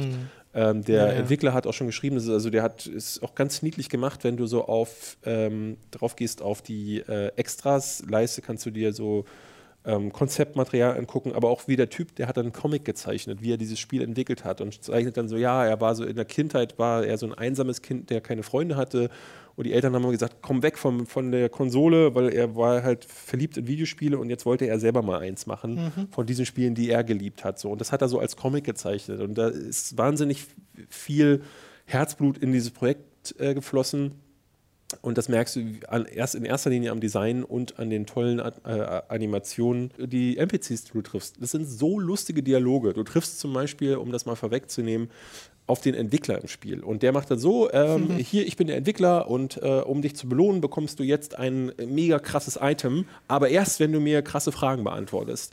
Und dann stellt er dir Fragen, die am Anfang, wo du denkst, oh krass, äh, was, was, was kann das denn jetzt die Antwort sein? Und diese Antworten merkst du dann irgendwann, das wird immer abstruser, die Fragen. Wenn du dann eins anklickst, ist es immer falsch und es stellt sich dann heraus, ja, die, diese Dinger sind, das ist einfach nur um äh, einen Pan mhm. äh, äh zu Oh, okay. Achso, sind Trickfragen. Musst du doch am Anfang sind, sagen, dass es Pans gibt. Das sind, das, so wichtig. das sind Trickfragen, aber so ist jedes Gespräch in diesem Spiel. Guckt euch bitte unbedingt Forage an, ich liebe das Ding. Interessant. Es hat sich in eine sehr andere Richtung entwickelt, als ich zu Anfang dachte. Ja, äh, cool nee, was ich gelesen hatte vorher war auch nur dieses Stardew Valley meets Zelda Ding. Äh, Stardew Valley habe ich halt selbst kaum gespielt, nur so ein bisschen. Also so richtig drin verloren habe ich mich nicht. Nee, Stardew viele. Valley ist auch nicht mein Spiel gewesen, ja, weil es mir zu, es war mir zu viel. Und das ist genau die richtige Mischung aus nicht zu viel und genügend Zelda, um mich zu catchen. Mhm. Sehr schön. Okay, ich mache mal weiter mit einem äh, ganz anderen Ding, nämlich Dreams. In dem Spiel könnte man theoretisch auch Forager bauen, wenn man den Entwicklern glaubt. Das kann er ja zu allen Spielen sagen. das stimmt. Äh, die Early Access Version von Dreams ging jetzt an den Start und mit der habe ich jetzt mal ein bisschen Zeit verbracht, nachdem wir jetzt schon eine ganze Weile nicht mehr über Dreams geredet haben, weil ich aber auch das Gefühl habe, dass ähm, das Spiel schon seit Ewigkeiten in Entwicklung sich befindet. Mhm. So seitdem die PS4 eigentlich angekündigt oder? wurde, habe ich das Gefühl, wird über Dreams geredet von Media Molecule. Die, haben halt, vorher, die haben halt vorher Little Big Planet äh, gemacht und Little Big Planet hatte auch schon einen großen Fokus auf Kreativität und User erstellte Inhalte. Aber Little Big Planet war von Haus aus ein 2D-Plattformer. Äh, beziehungsweise ein 2,5D-Plattformer, muss mhm. man korrekterweise sagen. Und Little Big Planet 2 ist, ein, ist, eines meiner Lieblingsspiele auf der PS3. Ich mochte das super gern. Ich fand zum einen die Levels, die Media Molecule gemacht hat, super. Und ich habe auch ganz viele Levels von der Community gefunden, die ich richtig klasse fand. Jetzt bei Dreams ist es ein bisschen komplizierter, weil es gibt nicht dieses vordefinierte Genre, in dem man handelt. Stattdessen ist, funktioniert Dreams so, dass man alles machen können soll. Das heißt, man macht auch nicht nur Spiele. Äh, und das, äh, das Spiel teilt sich auf einmal in Dream Surfing, wo du du dir die Kreation anderer Leute anguckst. Und Dream Building heißt es, glaube ich, äh, wo du eigene Sachen baust. Und da kannst du zum einen sagen, nö, ich baue jetzt einfach mal nur einen Charakter. Oder ich baue einen Schrank oder so. Mhm. Und du, kannst wirklich Assets Alles, ja. von Grund auf bauen äh, und die dann anderen zur Verfügung stellen. Und je, jemand anders könnte dann sagen, ich brauche gerade einen Schrank für mein Level, das ich hier gerade baue und nehme mir den dann aus der Community äh, und baue den in mein Level ein. Und am Ende äh, hast du ja Credits für die einzelnen Levels und da taucht dann auch derjenige, der den Schrank gebaut hat, cool. mit auf. Also so funktioniert das ein bisschen, dass man sich das man muss theoretisch nicht alles selbst machen, kann aber theoretisch alles selbst machen, aber kann auch einfach sagen, ich hole mir jetzt Sachen von anderen Leuten und baue mir damit mein Level. Und dieses Level kann dann ein 3D-Plattformer sein, kann ein Horrorspiel sein, kann ein 2D-Jump'n'Run äh, sein, kann einfach nur eine Animation sein, äh, die abspielt, also wo es gar kein Spiel ist. Kann auch einfach nur eine Skulptur sein, die man sich anguckt, während im Hintergrund Musik spielt, die man auch selbst machen kann in mhm. Dreams. Also es ist wirklich eigentlich eine, ja, wie so eine, eine Engine ist vielleicht falsch gesagt, aber wie halt ein, ein Werkzeug, ein Editor, in dem du machen kannst, was du möchtest. Es ist halt so ein bisschen hier so Game Maker als äh, ultra fortgeschrittene Variante. Aber Game Maker ist ja auch so ein Ding. Jeder kann ihr Spiele entwickeln, das ist gar nicht so kompliziert und wir geben dir so ein paar Assets, ne? Das ist ja, ja. oder RPG Maker ist vielleicht ja, die bessere, genau. Wobei Vergleich. Auch, ist ja dann auf ein Genre so Genau, nur dass es halt die aus eine, eine krass aus eine, eine, gamified Version davon kann man vielleicht äh, sagen, ähm, wo es dann halt auch eine uns kriegen soll, die wir ja, ich will jetzt nicht für dich reden, David, aber ich glaube auch, du kennst dich eher so mittelgut mit der Entwicklung von Videospielen aus wie wir. Ich bin ähm. halt äh, überhaupt, ich habe noch nie der Typ gewesen. Ich habe immer davon geträumt, ähm, früher, äh, ich habe den Editor von Duke Nukem 3D damals geöffnet, dachte, oh, jetzt baue ich hier ein eigenes Level, bin bis zur ersten Wand gekommen und hatte keine Lust. Ja, ja. Bei StarCraft war es genauso, bei Warcraft 3 bin ich sogar mal ein bisschen äh, weitergekommen und auch, selbst mit dem RPG Maker habe ich mich so ein bisschen vorgearbeitet. Aber es ist nie so weit gegangen, dass ich ähm, gedacht hätte, so jetzt baue ich hier mein eigenes ja, Spiel. Deswegen bewundere ich diese Leute, die das auch im Mario Maker ja, hinbekommen, das stundenlang zu tun. Ähm, ich kann mir aber sehr gut vorstellen, dass diese Streams einfach nochmal eine Ecke zu hoch gegriffen ist, weil A, der spielerische Aspekt fehlt Ähm, und ich glaube, es finden sich einfach, das ist doch ein super Nischending. Ja, also er also fehlt ja aber nicht, muss man dazu sagen. Ne? Es hat ja ein Spiel, also es hat ja eine Kampagne und es hat ja Noch äh, nicht, eine ja, Story. Genau, also jetzt gerade ist es ja noch dieses Creator-Ding, ist ja noch nicht das Aber das haben sie vollwertige bisher gar nicht angekündigt gehabt. So, ne? Ich verstehe natürlich. Naja, doch schon, aber halt, ich, ich wusste das auch ist- nicht, bis ich nicht mit denen gesprochen habe. Genau, es ist nicht der Fokus und es ist halt so viel drin, dass es äh, schwierig ist, so, dann so wirklich mal zu parsen, was jetzt was ist. Aber es gibt tatsächlich eine klassische, äh, also ein Adventure, was sie innerhalb des Spiels gebaut haben Ja. und was halt äh, so eine richtige Story erzählt. Ja. Also mit das Ding, das, und das. Ding ist, ähm, äh, ich mache das eigentlich schon immer ganz gerne. Ich habe in Warcraft 3 gerne Maps gebaut, ich habe in Super Mario Maker gerne Sachen gebaut und in Little Big Planet. Ähm, aber jetzt nicht so im Sinne von, okay, da habe ich jetzt hunderte Stunden reingesteckt, sondern immer so ein bisschen so kleinere Sachen gebaut. Und dieses kleinere Sachen bauen geht in Dreams eigentlich nicht wirklich. Also klar kannst du sagen, ja, ich baue jetzt einfach einen Baum und den kann dann jemand anders benutzen. Äh, das wäre jetzt nur nicht das, was ich unbedingt machen wollen würde, sondern ich hätte schon Interesse daran, Levels zu bauen und habe mich dann mal so ein bisschen in die Tutorials reingestürzt und da merkst du halt relativ schnell, okay, das ist, äh, das ist so komplex, wie ich dachte, dass es komplex ist. So, es steuert sich ganz gut mit einem normalen PS4-Controller, nutzt diesen, diesen Motion-Sensor, aber es funktioniert. Also den benutzt er als Zeiger sozusagen, indem du den Controller hin und her wickelst. Ich habe es auch mal versucht mit den Move-Controllern zu spielen, damit kam ich überhaupt nicht klar. Auch weil dieses? Bewegen in der dritten Dimension, du hast ja keine Analog-Sticks, so, äh, okay. das funktioniert, also es gibt bestimmt Leute, die kommen damit super klar, aber für mich persönlich hat es nicht funktioniert, weil du musst immer äh, mit dem Move-Controller so ein bisschen nach vorne gehen, dann eine Taste gedrückt haben, dann ziehst du dich an diesen Punkt heran. Äh, und wenn du diesen, also es gibt so einen Kamerakontrollknopf, wenn du den gedrückt hältst und dann den Move-Controller nach links oder rechts äh, drehst, dann dreht sich auch die Perspektive, aber es fühlt sich manchmal nicht eins zu eins an und hat mich sehr desorientiert. Ja, ja. Äh, das ging mit einem normalen PS4-Controller für mich persönlich deutlich besser. In VR wird es dann wahrscheinlich nochmal was anderes sein, aber den Support hat es einfach noch nicht. Ähm, aber ich habe dann halt einfach nur angefangen, so eine kleine Höhle zu bauen mit ein paar Plattformen, Plattformen über die man rüberspringen kann. Habe so ein In 2 vor in 3D. Also einen vorgegebenen, von Media Molecule vorgegebenen Charakter reingesetzt, der ein featureloser Mensch war im Wesentlichen. Äh, und da konntest du dann schon ein bisschen rüberhüpfen, kannst so bestimmte Eigenschaften des Materials bes bestimmen, kannst sagen, das hier soll jetzt irgendwie leuchten, das hier soll sich so ein bisschen bewegen, wodurch es ein bisschen wie Wasser aussieht. Und es, es geht schon so, man tastet sich so nach und nach an. Man kann aber auch die Tutorials selbst machen, wo einem ein Sprecher erklärt, wie alles funktioniert. Das Ding ist, ich Das ist ein sehr britischer Sprecher, das ist wichtig. äh, nee, nicht Fick dieses nee, Spiel, ich hasse es. Also Stephen Fry in Little Big Planet war halt super. Ja. War wirklich super. Ich mochte das total gern, wie der einem die, äh, einem die Sachen nahegebracht hat. Dem hat Spaß gemacht zuzuhören. Ja. Hier ist es äh, irgend so ein Dude und der redet halt mit dir wie mit einem Kindergartenkind. Und das Mhm. finde ich ein bisschen too much. Also generell hat Dreams, haben Media Molecule schon in Little Big Planet, da hat es aber noch ein bisschen mehr gepasst, weil Little Big Planet halt aussieht wie so ein äh, weiß nicht, wie halt Spielzeug, was du im, im Garten findest oder sowas. Und äh, bei Dreams das auch wieder zu haben, dieses nicht herablassende, aber halt, wie gesagt, als würden Leute mit Kindern reden, äh, das ist nicht so meins. Äh, das finde ich ist hier auch nicht so charmant, weil es nicht Stephen Fry ist. Äh, das geht dann ein bisschen verloren.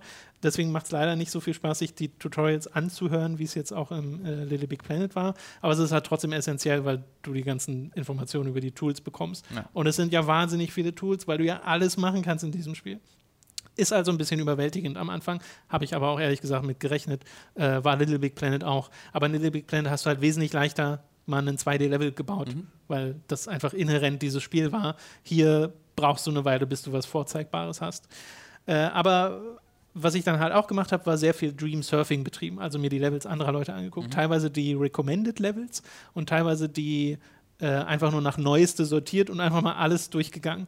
Und ganz viele dieser Levels sind halt einfach nur Penisse. Leute, nee, das tatsächlich gar nicht. Also ich bin auf gar nichts äh, Anschlüssiges äh, Okay. gestoßen. Äh, aber ganz viele Leute probieren einfach nur bestimmte Mechaniken aus, wo dann keine Spiele dahinter Klar, stecken, keine. Levels oder sowas. Äh, und manche wollen das auch gar nicht. Ich habe ein Ding gesehen, das waren einfach nur, da hat jemand Schmetterlinge gebaut und hat die dann so animiert, dass die so einen fluoreszierenden Effekt haben, wo das Licht gedimmt wurde und dann haben die angefangen zu leuchten. Sah einfach nur schön aus so Mhm. und mehr wollt, sollte das auch gar nicht sein.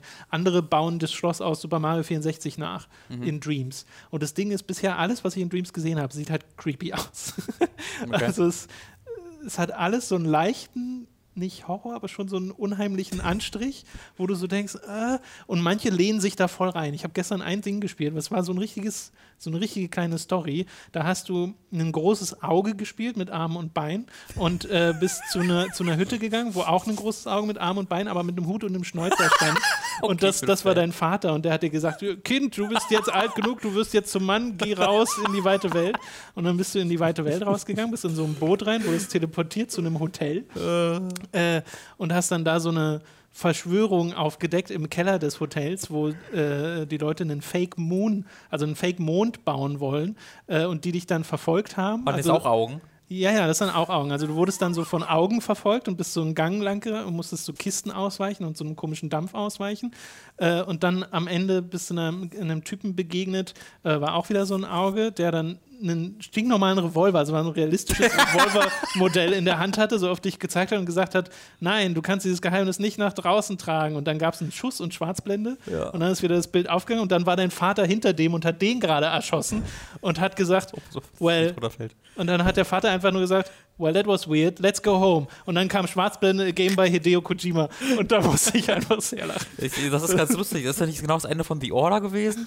Da habe ich ja nicht mehr so ganz dran erinnert. Das ist, äh, da gibt es auch diesen Schuss Schwarzblende. Ja. Äh, das hört sich hervorragend an. Aber die, äh, das klingt für mich wie so ein Spiel, wo es sich wirklich lohnt zu sagen, ähm, ich warte jetzt drei Monate ab, gucke, ob es eine, Wahrscheinlich. ob's eine Community gibt und dann spiele äh, ich das dann wirklich äh, als äh, in dieser, nur in dieser Dreamsurfing-Kategorie und schaue, Ja, und lässt dir nur Sachen empfehlen, vor allem. Weil das weil- wird dann auch kannst ja sortieren. genau, das wird dann auch sowas sein, wo man dann auf YouTube ganz viele dieser Messages äh, hat, wo äh, es wieder heißt, oh, hier hat jemand ähm, das, äh, diesen äh, Algorithmus, wie man das schwarze Loch fotografieren kann, in Dreams nachgeschrieben. Höchstwahrscheinlich, ja, genau. Die Ja. Sachen, die man so aus Minecraft hört, ne? Ich hatte Ähm, jetzt gerade gesehen, es gibt halt jemand, der hat da das Opening-Level von Silent Hill 2 nachgebaut. Ja, das und ich sieht auch einfach gesehen. fast eins zu eins aus wie Silent Hill 2. Ja, man kann halt super realistische Grafik teilweise bauen Ja. in dem Spiel. Also ich habe auch ganz viele tolle Sachen schon gesehen, halt noch nichts, wo ich sagen würde, das ist jetzt, das könnte man auch so als Spiel verkaufen. Mhm. Obwohl doch eins kam relativ nah. Es gibt so einen Plattformer, der funktioniert so, dass der hat so Plattformen, wenn du springst, dann werden die ausgeblendet, die Plattform. Und wenn du dann nochmal einen Doppelsprung machst, werden sie wieder eingeblendet. Mhm. Also jedes Mal einen Sprung zu machen, beeinflusst die Plattform. Und das sah auch richtig toll aus und das hatte gutes Leveldesign. Also da war ich so, okay, das ist tatsächlich ein richtiges Level, so ganz klassisch. Ähm, aber ich mag halt auch, dass das alles so bizarr ist, dass du teilweise auf Sachen stößt, die nicht fertig sind, wo Leute ihre Voice-Aufnahmen mit drin haben und das ist alles so ein bisschen unheimlich. Du hast so das Gefühl, du siehst Sachen, die du nicht sehen sollst, äh, aber das macht mir total viel Spaß, da so durchzubrowsen und zu sehen, was die Leute machen. Und es hat eigentlich schon eine kleine Community, weil es ja schon Beta-Phasen gab. Deswegen Und also gibt es ja überhaupt schon so viele Sachen, Ja. die schon gebaut Ich würde wurden. nur noch betonen, das ist halt auch noch nicht das fertige Spiel. Ne? Also das ist ja auch noch diese Pre-Release, ich weiß nicht genau, wie sie es jetzt nennen, Early Access. Early- aber das, die Kampagne ist heute ist ja noch nicht drin, ne? Nee, Genau. aber die Version trotzdem heißt sie Early Access. Okay, Ja. okay. Wie, wie kommt man da, also muss man Die zahlen? kauft man sich für 30 Euro. Und danach wird es auch automatisch zur Vollversion. Ah. Muss aber, glaube ich, noch, das kostet doch nicht nur 30 Euro das Doch, Spiel. das kostet einfach 30 Euro. Du kannst jetzt in den PlayStation Store gehen, dir für 30 Euro Dreams holen. Und dann hast du Dreams. Das hört sich falsch an. Nee, ist aber so. Es wurde übrigens 2013 angekündigt. Nicht, also vor drei Jahren ist es fast richtig. Holy shit, ja. Ja, also wirklich mit der PlayStation 4, ne? Ja. Ja. 2013 gab es halt dieses. Aber das, ja?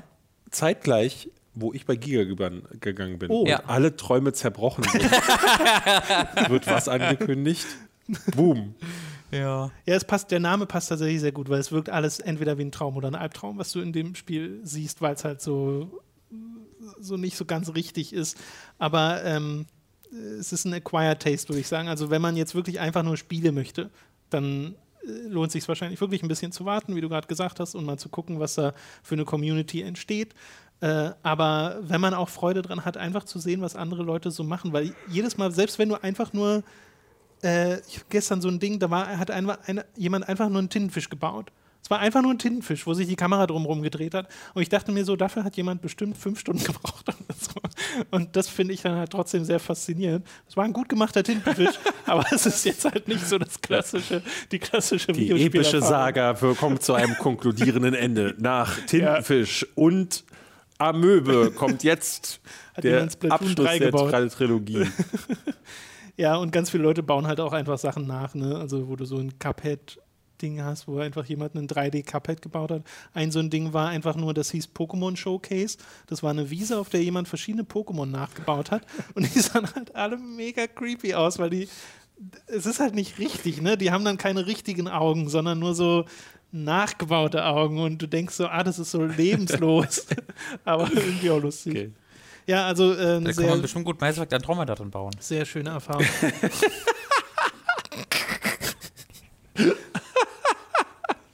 ich freue mich auf die Streams, die wir mit dem Spiel machen. Ja. Äh, so, das soll es dazu gewesen sein. David, du hast ähm, God's Trigger, über das du noch reden wolltest. Ich wollte nur ganz kurz drüber sprechen, weil ich ähm, di- dieses Jahr meine, meine epische Reise durch alle Hotline Miami Clones des Jahres äh, beschließen möchte. Es kommt, ist ja noch dieses ähm, Blood Roots angekündigt, falls ihr das schon gesehen habt, wo, wo du als äh, Holzfäller durch die Gegend hackst. Ähm, das hier habe ich schon gar nicht mehr auf dem Schirm gehabt. Das habe ich vor drei Jahren auf der Gamescom gesehen und gespielt und dachte damals schon, oh, wie gut. Es ist eigentlich genau das und mehr muss ich gar nicht dazu sagen. Es ist Hotline Miami als Koop-Spiel. Ja. Also sprich, du kannst mit jemandem anderen, dieses so, äh, die äh, übergreifende Prämisse ist Himmel und Hölle, also du spielst Engel und Teufel und oder Dämonen und ähm, klopfst dich dann durch so eine Geschichte, die auch wieder super trashig ist, die wird auch wieder so eher am Rande abgehandelt, also auch kein Katana Zero, weil du, ähm, du hast zwar so auch gezeichnete Zwischensequenzen und ähm, Dialoge, die nett aussehen. Damit ist es schon mehr als das Hongkong Massacre oder jetzt eben auch Ape Out gewesen ist. Aber ähm, ist, also davon sollte man nichts äh, erwarten. Äh, und schon auch schon gar nicht sowas äh, in der Größe, Größenordnung von Hotline Miami. Aber ähm, das macht mir schon alleine total Spaß wieder. Ist auch wieder sehr, sehr knackig. Also es hat so diesen Schwierigkeitsgrad auch von einem Hotline Miami, weil es halt auch so ist, du siehst dann in einem anderen Raum, oh, was, was geht da ab und äh, sprintest rein und äh, musst, halt, musst dich dann halt langsam zum Ende des Levels äh, vorarbeiten. Aber ich glaube, das ist so für einen eurer Streams ist es genau das perfekte Spiel, weil das so im Koop macht das wirklich Spaß. Das zum Glück konnte ich das schon erleben. So als Singleplayer merke ich gerade, hm, also äh, manchmal wünschte ich, ich hätte Freunde, weil äh, das wäre so ein, das wäre so ein Spiel, wo ich I äh, know the feeling. wo ich da wirklich äh, mehr Freude mit hätte. Also es wird po äh, äh, potenziell, nee, ähm, es ist potenziert. Progressiv, Hypotenuse? Was sagen? Nee, es wird äh, besser und das Wort fängt mit Po an. Poten, Proportional. Proportional besser, je mehr Menschen im Raum sind. Und das finde ich äh, an dem Ding schon mal klasse. Ansonsten ist es wirklich Outline Miami nochmal. Äh, ich habe jetzt auch schon erste Reviews gelesen, die sagen auch, ein gutes Spiel, ähm, aber es kommt an dessen Klasse nicht ran ähm, und dann eben auch nicht an Katana Zero. Katana Zero. Deswegen ganz kurz nur abgehandelt. Okay, das ist ja, für, schön. für Leute, die, die, die mir auf meiner Quest dieses Jahr folgen wollen. Es ist auch so witzig, weil ähm, du hast jetzt äh, nach Slay the Spire, was ja in der Early Access Phase auch ganz viele dieser Kartenspiele ähm, irgendwie inspiriert hat. Ich hatte jetzt die Tage gesehen, da sind drei oder vier verschiedene Indie-Games auch mit diesem ähnlichen Prinzip von Slay the Spire angekündigt. Und äh, jetzt hast du, und das ging jetzt aber sehr schnell, weil das kam letztes Jahr in die Early Access Phase und dieses Jahr werden die schon alle entwickelt. Aber Hotline Miami, meine Güte, das ist schon ein bisschen länger her. Und jetzt kommen diese Spiele dieses Jahr erst alle an, die, äh, die wirklich alle im selben Jahr das Ding machen. Deswegen sehr überrascht. Was ist denn eigentlich Gods Trigger? Also, Das Gegenteil vom Devil Trigger. holy shit! Da habe ich die, die, die, die Umsätze, die, das habe ich nie für, oh Gott. Ich glaube, äh, God's Trigger ist, ähm, wenn du äh, anderen Leuten ständig im Podcast ins Wort fällst. Dass davon das, getriggert also ich glaube, ihn triggert nicht so sehr wie das. Ja, du hast ja gerade SteamWorld Quest schon erwähnt, weil du es jetzt auch ein bisschen gespielt hast. Ähm, ich habe es auch ein bisschen weiter gespielt äh, und mag es nach wie vor sehr gern. Aber äh, du meintest ja auch so, äh, du, du magst es auch, aber es ist jetzt nicht äh, überwältigend. Nee, also SteamWorld Dick 2 war für mich echt eines dieser, der Spiele des vorletzten Jahres. Mochte Ja, das das super super, gern. ja. Es ist so ein tolles Spiel. Aber das hier ist so eins, wo ich das Gefühl hatte, auch die haben Slay the Spire gesehen und sich gedacht, oh, das Prinzip ist aber ganz nett. Ähm, das Ding ist, ähm, Slay the Spire ist sehr viel, um das vielleicht mal für die zu erklären, die es noch gar nicht gehört haben, aber Leo hat es in dem Podcast ja hier schon mal angesprochen. Es ist so ein Spiel, wo du dich in so einem Turm nach oben arbeitest und auch so ein Mannequin steht da und statt äh, Kämpfe gegen Monster, die du mit, äh, mit Fähigkeiten au auslöst, hast du hier Karten, die sich durchmischen durch so ein Deck. Und äh, es werden immer sechs Karten pro Runde gezogen und da sind dann Schlag, äh, Sch Sch Schläge dabei, es sind Blockmechaniken dabei, du kannst dich heilen oder andere Fähigkeiten einsetzen ein, äh, und die wandern dann auf deinen Ablegestapel und dieser Ablegestapel ähm, tut sich wieder in dein normales Deck hineinmischen, sobald das Deck aufgebraucht ist. Das ist hier ähnlich bei SteamWorld äh, Quest, Ja, nur ist es bei Slay Spire ähm, durch diesen Zufallsfaktor und durch die Tatsache, dass du sehr viel mehr Karten, also du kannst da wahnsinnig viele Karten in dein Deck packen. Ähm, es wird nur dadurch äh, bei Slay the Spire äh, limitiert, dass du ähm, nur drei Energie hast. Hier ist es ja auch, es gibt ja auch dieses Energiepunktesystem. Ja, genau, diese Zahnräder, die Diese man Zahnräder am auflädt. Anfang. Ähm, hier wird's aber, kommt noch die, die zusätzliche Limitierung dazu, dass du immer nur acht Karten in deinem Deck haben kannst, was ich sehr schade finde. Ne, 8 pro Charakter, also 24 Ja. insgesamt. Ja. Ähm, was dazu führt, dass du wirklich lange da sitzen musst. Ähm, bei Slay the Spire ergibt sich ganz viel aber durch, durch den Random-Aspekt. Also äh, du hast, du bist, du kannst nie sicher sein, weil du bekommst die Karten in dem Turm. Also du hast kein Deck, was du baust und das du dann mitnimmst, sondern du bekommst äh, random Karten auf von den Monstern oder aus Truhen und dadurch er, ergibt sich, ergeben sich zum Teil aberwitzigste Kombos, die du vorher nie entdeckt hast. Ähm, das Problem an Slay the Spire ist, dass es keine echte Progression gibt. Das heißt, hast du diesen Turm durchgespielt oder bist du gescheitert, fängst du wieder von vorne an und hast, startest wieder bei Null. Das Einzige, was du mitnimmst, sind Erfahrungen. Also du bekommst gar nichts, keine Ar- Artefakte, keine neuen Karten. Du, das Einzige, was du hast, ist, dass du, ah, dieser Gegner ist dagegen anfäll anfällig. Also tatsächlich ein richtiges Roguelike und kein Roguelite, wie so viele Genau, Spiele sind. Weil es ist ein richtiges Roguelike. Okay. Ähm, und das, Ja, fand- das finde ich so ein bisschen fast schon frustrierend an Slay the Spire. Ja, Ähm, und das gefällt mir an, an SteamWorld Quest mehr, weil du ja ab hochleveln kannst und so und weil du dann das ist halt eine Kampagne, du spielst Genau. eine Story. du ja. baust dein Deck und du kannst dann Karten sogar äh, schmieden bei so Ja, Karten und äh. Ähm, da, das habe ich noch gar nicht. Hm, kommt später auch noch dazu. Ah, okay. Kannst du Karten noch Da upgraden. bin ich noch gar nicht. Ähm, und das, das, das finde ich super. Ich finde aber, dass der taktische Aspekt bei Slay the Spire wesentlich besser ist. Ja, den Vergleich habe ich leider nicht. Ich habe Mhm. das Latest Spire nicht gespielt, weil mich das optisch allein schon nicht so anspricht. Ähm, bei SteamWorld Quest, ich habe jetzt nochmal einen neuen Charakter bekommen, der sich auch wieder sehr anders spielt als die anderen, weil er eine andere äh, Kampfdynamik hat. Der ist im Und, Käfig. Ähm, bitte? Der ist im Käfig. Nee, ich meine nochmal einen Spieler. Ah, Äh, und äh, ich finde, SteamWorld Quest ist für mich so ein Spiel der Entscheidung, weil dadurch, dass du nur drei Charaktere mitnehmen kannst und ich jetzt momentan fünf habe, dadurch, dass ich nur acht Karten in meinen äh, äh, in, mit, für einen Charakter mitnehmen kann, aber so viel mehr habe, bin ich die ganze Zeit am Tüfteln, welch, wen will ich denn jetzt eigentlich benutzen?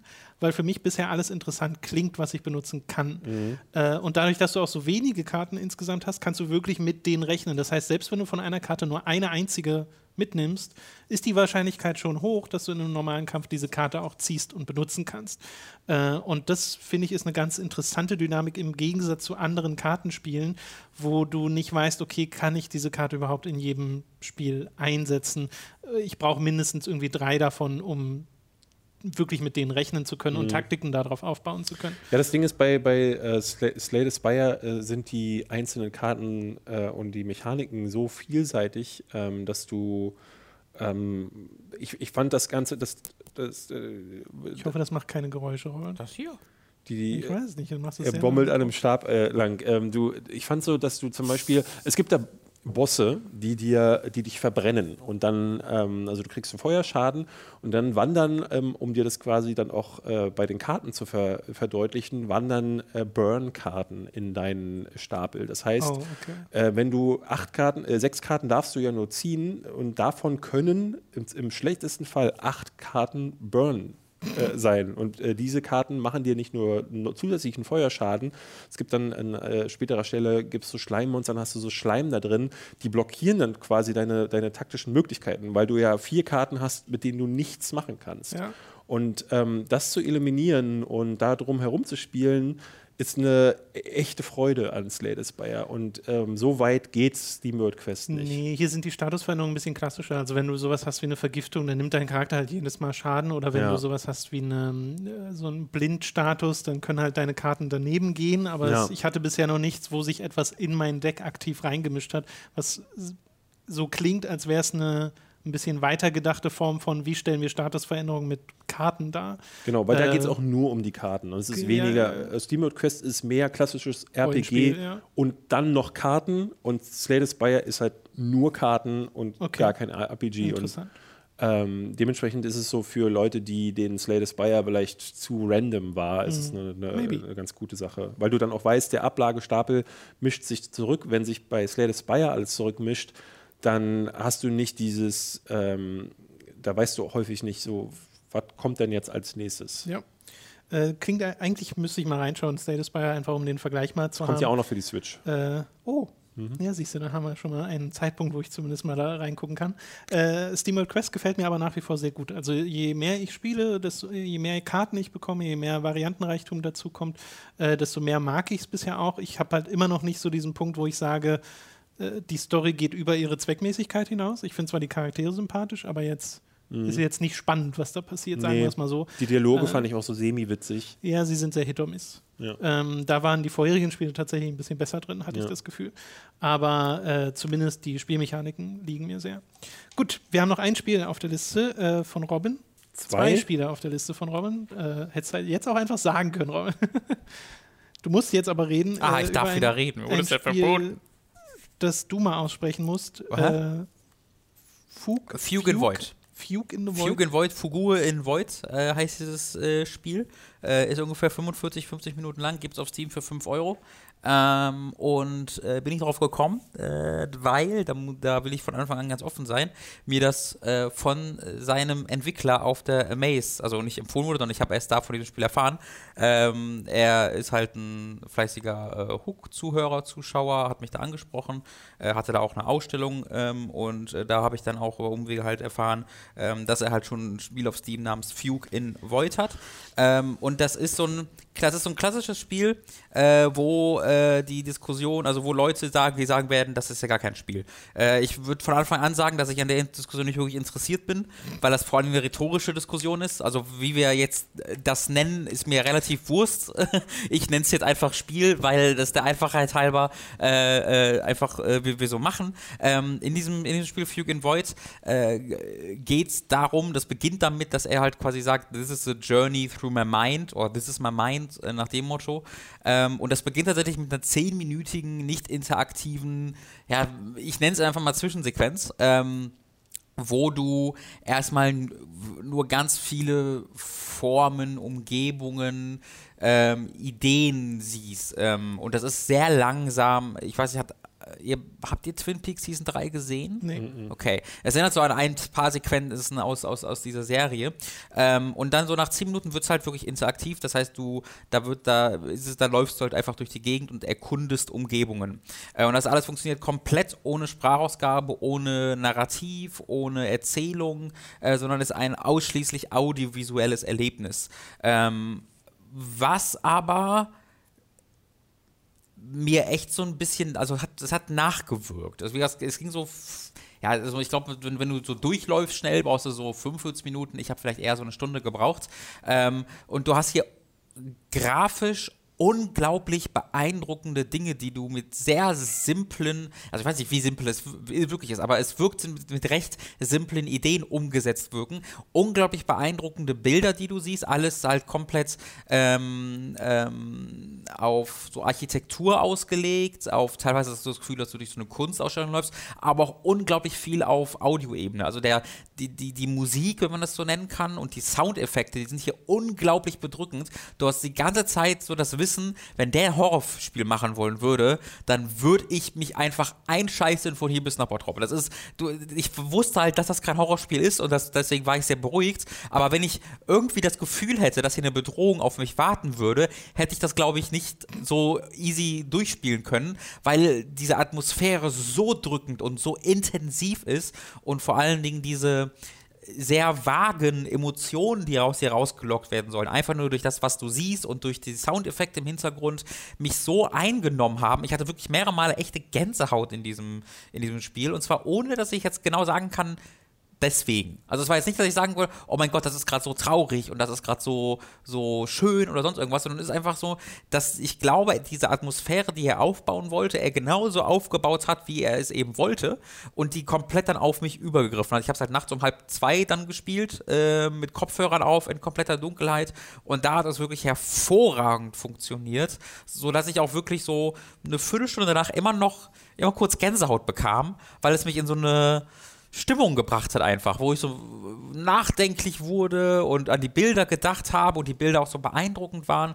Also ein wirklich tolles äh, Spiel, Kunstprojekt, ähm, wie auch immer man es nennen möchte, äh, kann ich wirklich, wirklich empfehlen. Ähm, hat mir wirklich was gegeben. Ähm, und wie gesagt, das ist so ein Ding, wenn ihr jetzt daran interessiert seid, darüber diskutieren, ob das ein Videospiel zählt oder so, dann ist das so ein Klassiker, wo ihr sagt, ah, das ist ja gar kein Spiel, da machst du ja gar nichts, weil du interagierst halt mit nichts, du läufst halt durch die Umgebung durch und oftmals äh, mu musst du den Weg finden. Mhm. Manchmal ist es aber auch so, dass du einfach in einem abgesteckten Raum bist und den erkundest und nach 30 Sekunden, eine Minute geht von der Schwarzblende und du gehst in den nächsten Raum rein. Also das passiert auch.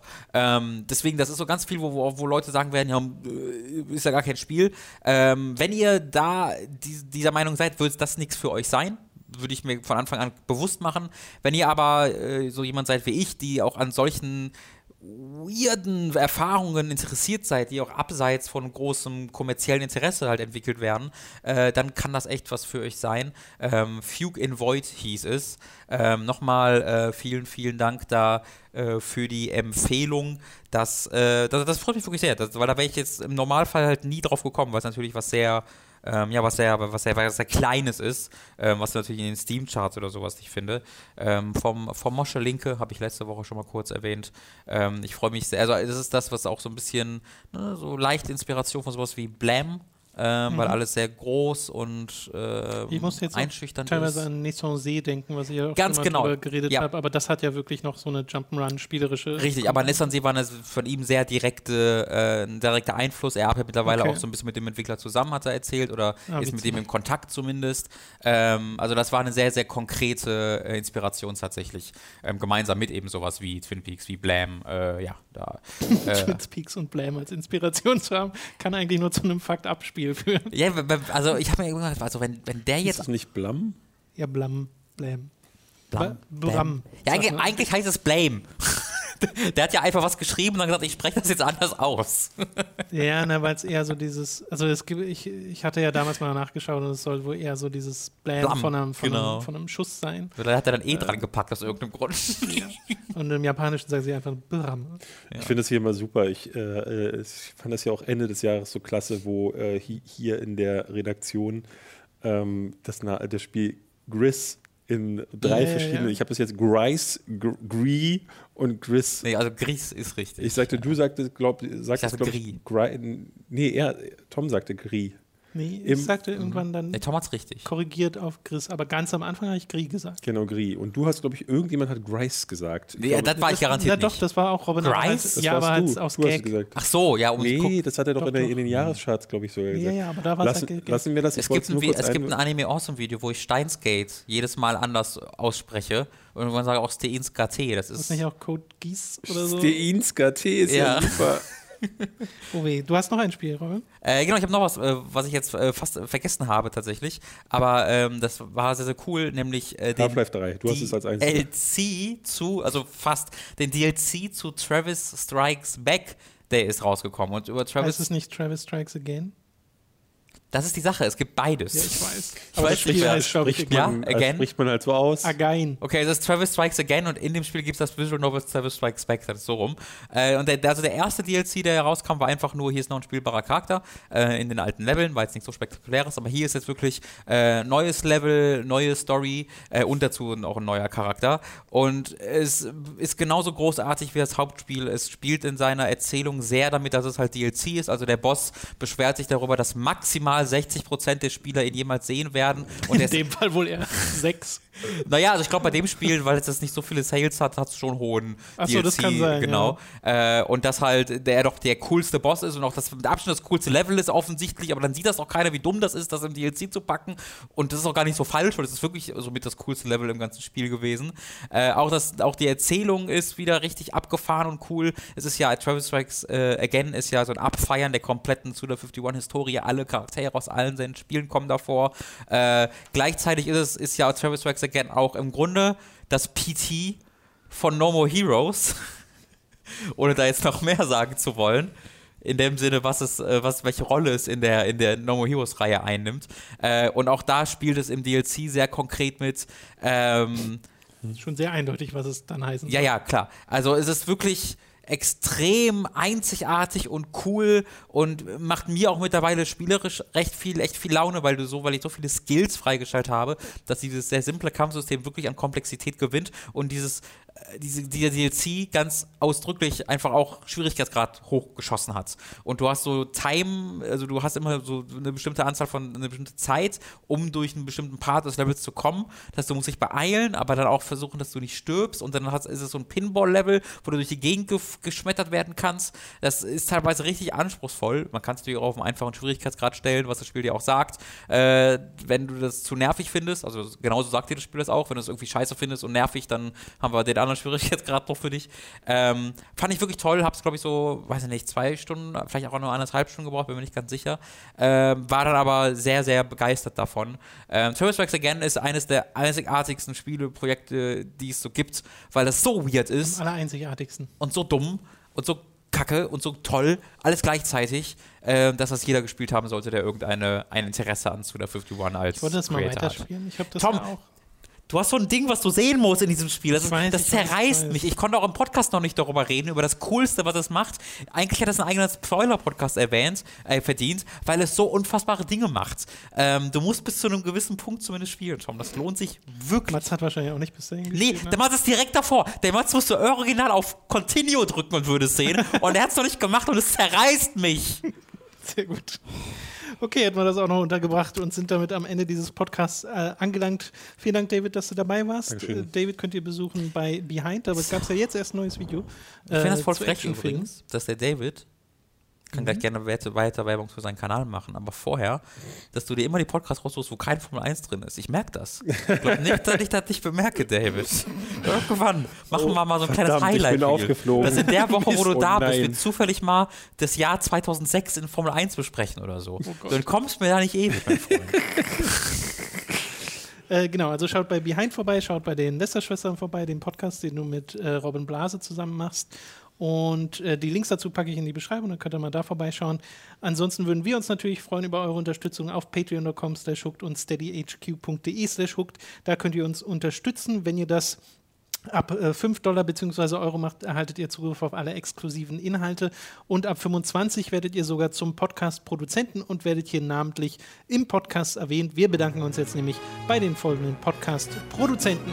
Hassan Zahn, Michael Noritz-Wolf, Andi Radi, Jan Lippert, Christopher Dietrich und der Preis für die besten Patreons geht an Don Stylo, Okay, was, Michael, Moment, hat der auch Patreons? Scheinbar. Michael, Grünkohlwiese, Tommy 88088, Apu42, Maggie Power, Formel Hooked Fan Nummer 1 überholt, Raun, Gustian, Rocketrüpel, Numemon digitiert zu, Sebastian Dehl, die Epic Snowwolf, Markus Ottensmann, Hauke Brav, McLovin 008, Dito, Lisa Willig, Dagoon, Zombie und Wintercracker und Autaku, Lennart Struck, Oliver Zirfas, Christian Hündorf, Julia Marinic und Simon Dubicai. Vielen Dank an alle Podcast-Produzenten. Das ist so krass, dass einer von äh, Deutschlands größten Gaming-YouTubern euch halt immer noch äh, jeden Monat Ja, äh, unterstützt.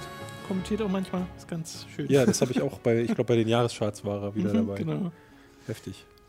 Ja, das ist echt cool. Das soll es gewesen sein mit diesem Podcast. Danke auch. Ja, Ja, ich freue mich. danke, David. Hier an einem Feiertag vorbeizukommen, Ja. ist echt cool. spätestens wieder beim Blizzard-Podcast oder wenn dann Vampires Ich hoffe vorher nochmal. Blizzard dauert ja noch ein bisschen, Ja, stimmt.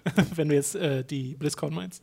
Gib uns noch ein bisschen beten. Ja, zur, zur E3 äh, komme ich zum E3, Str genau, zu den Streams auf jeden Fall. Wobei es ja dieses Jahr Sekunde. weniger sind. Wir haben bisher nur gesagt, dass wir Streams machen, lieber David. Okay. Gucken wir erstmal, wie der Podcast ankommt. Ich weiß nicht, ich fand voll gut, wie Robin immer reingeredet hat, aber dass David im Hintergrund auch was zu spielen Das sagen hat mich wollte. immer Gottlieb getriggert. Äh, tschüss.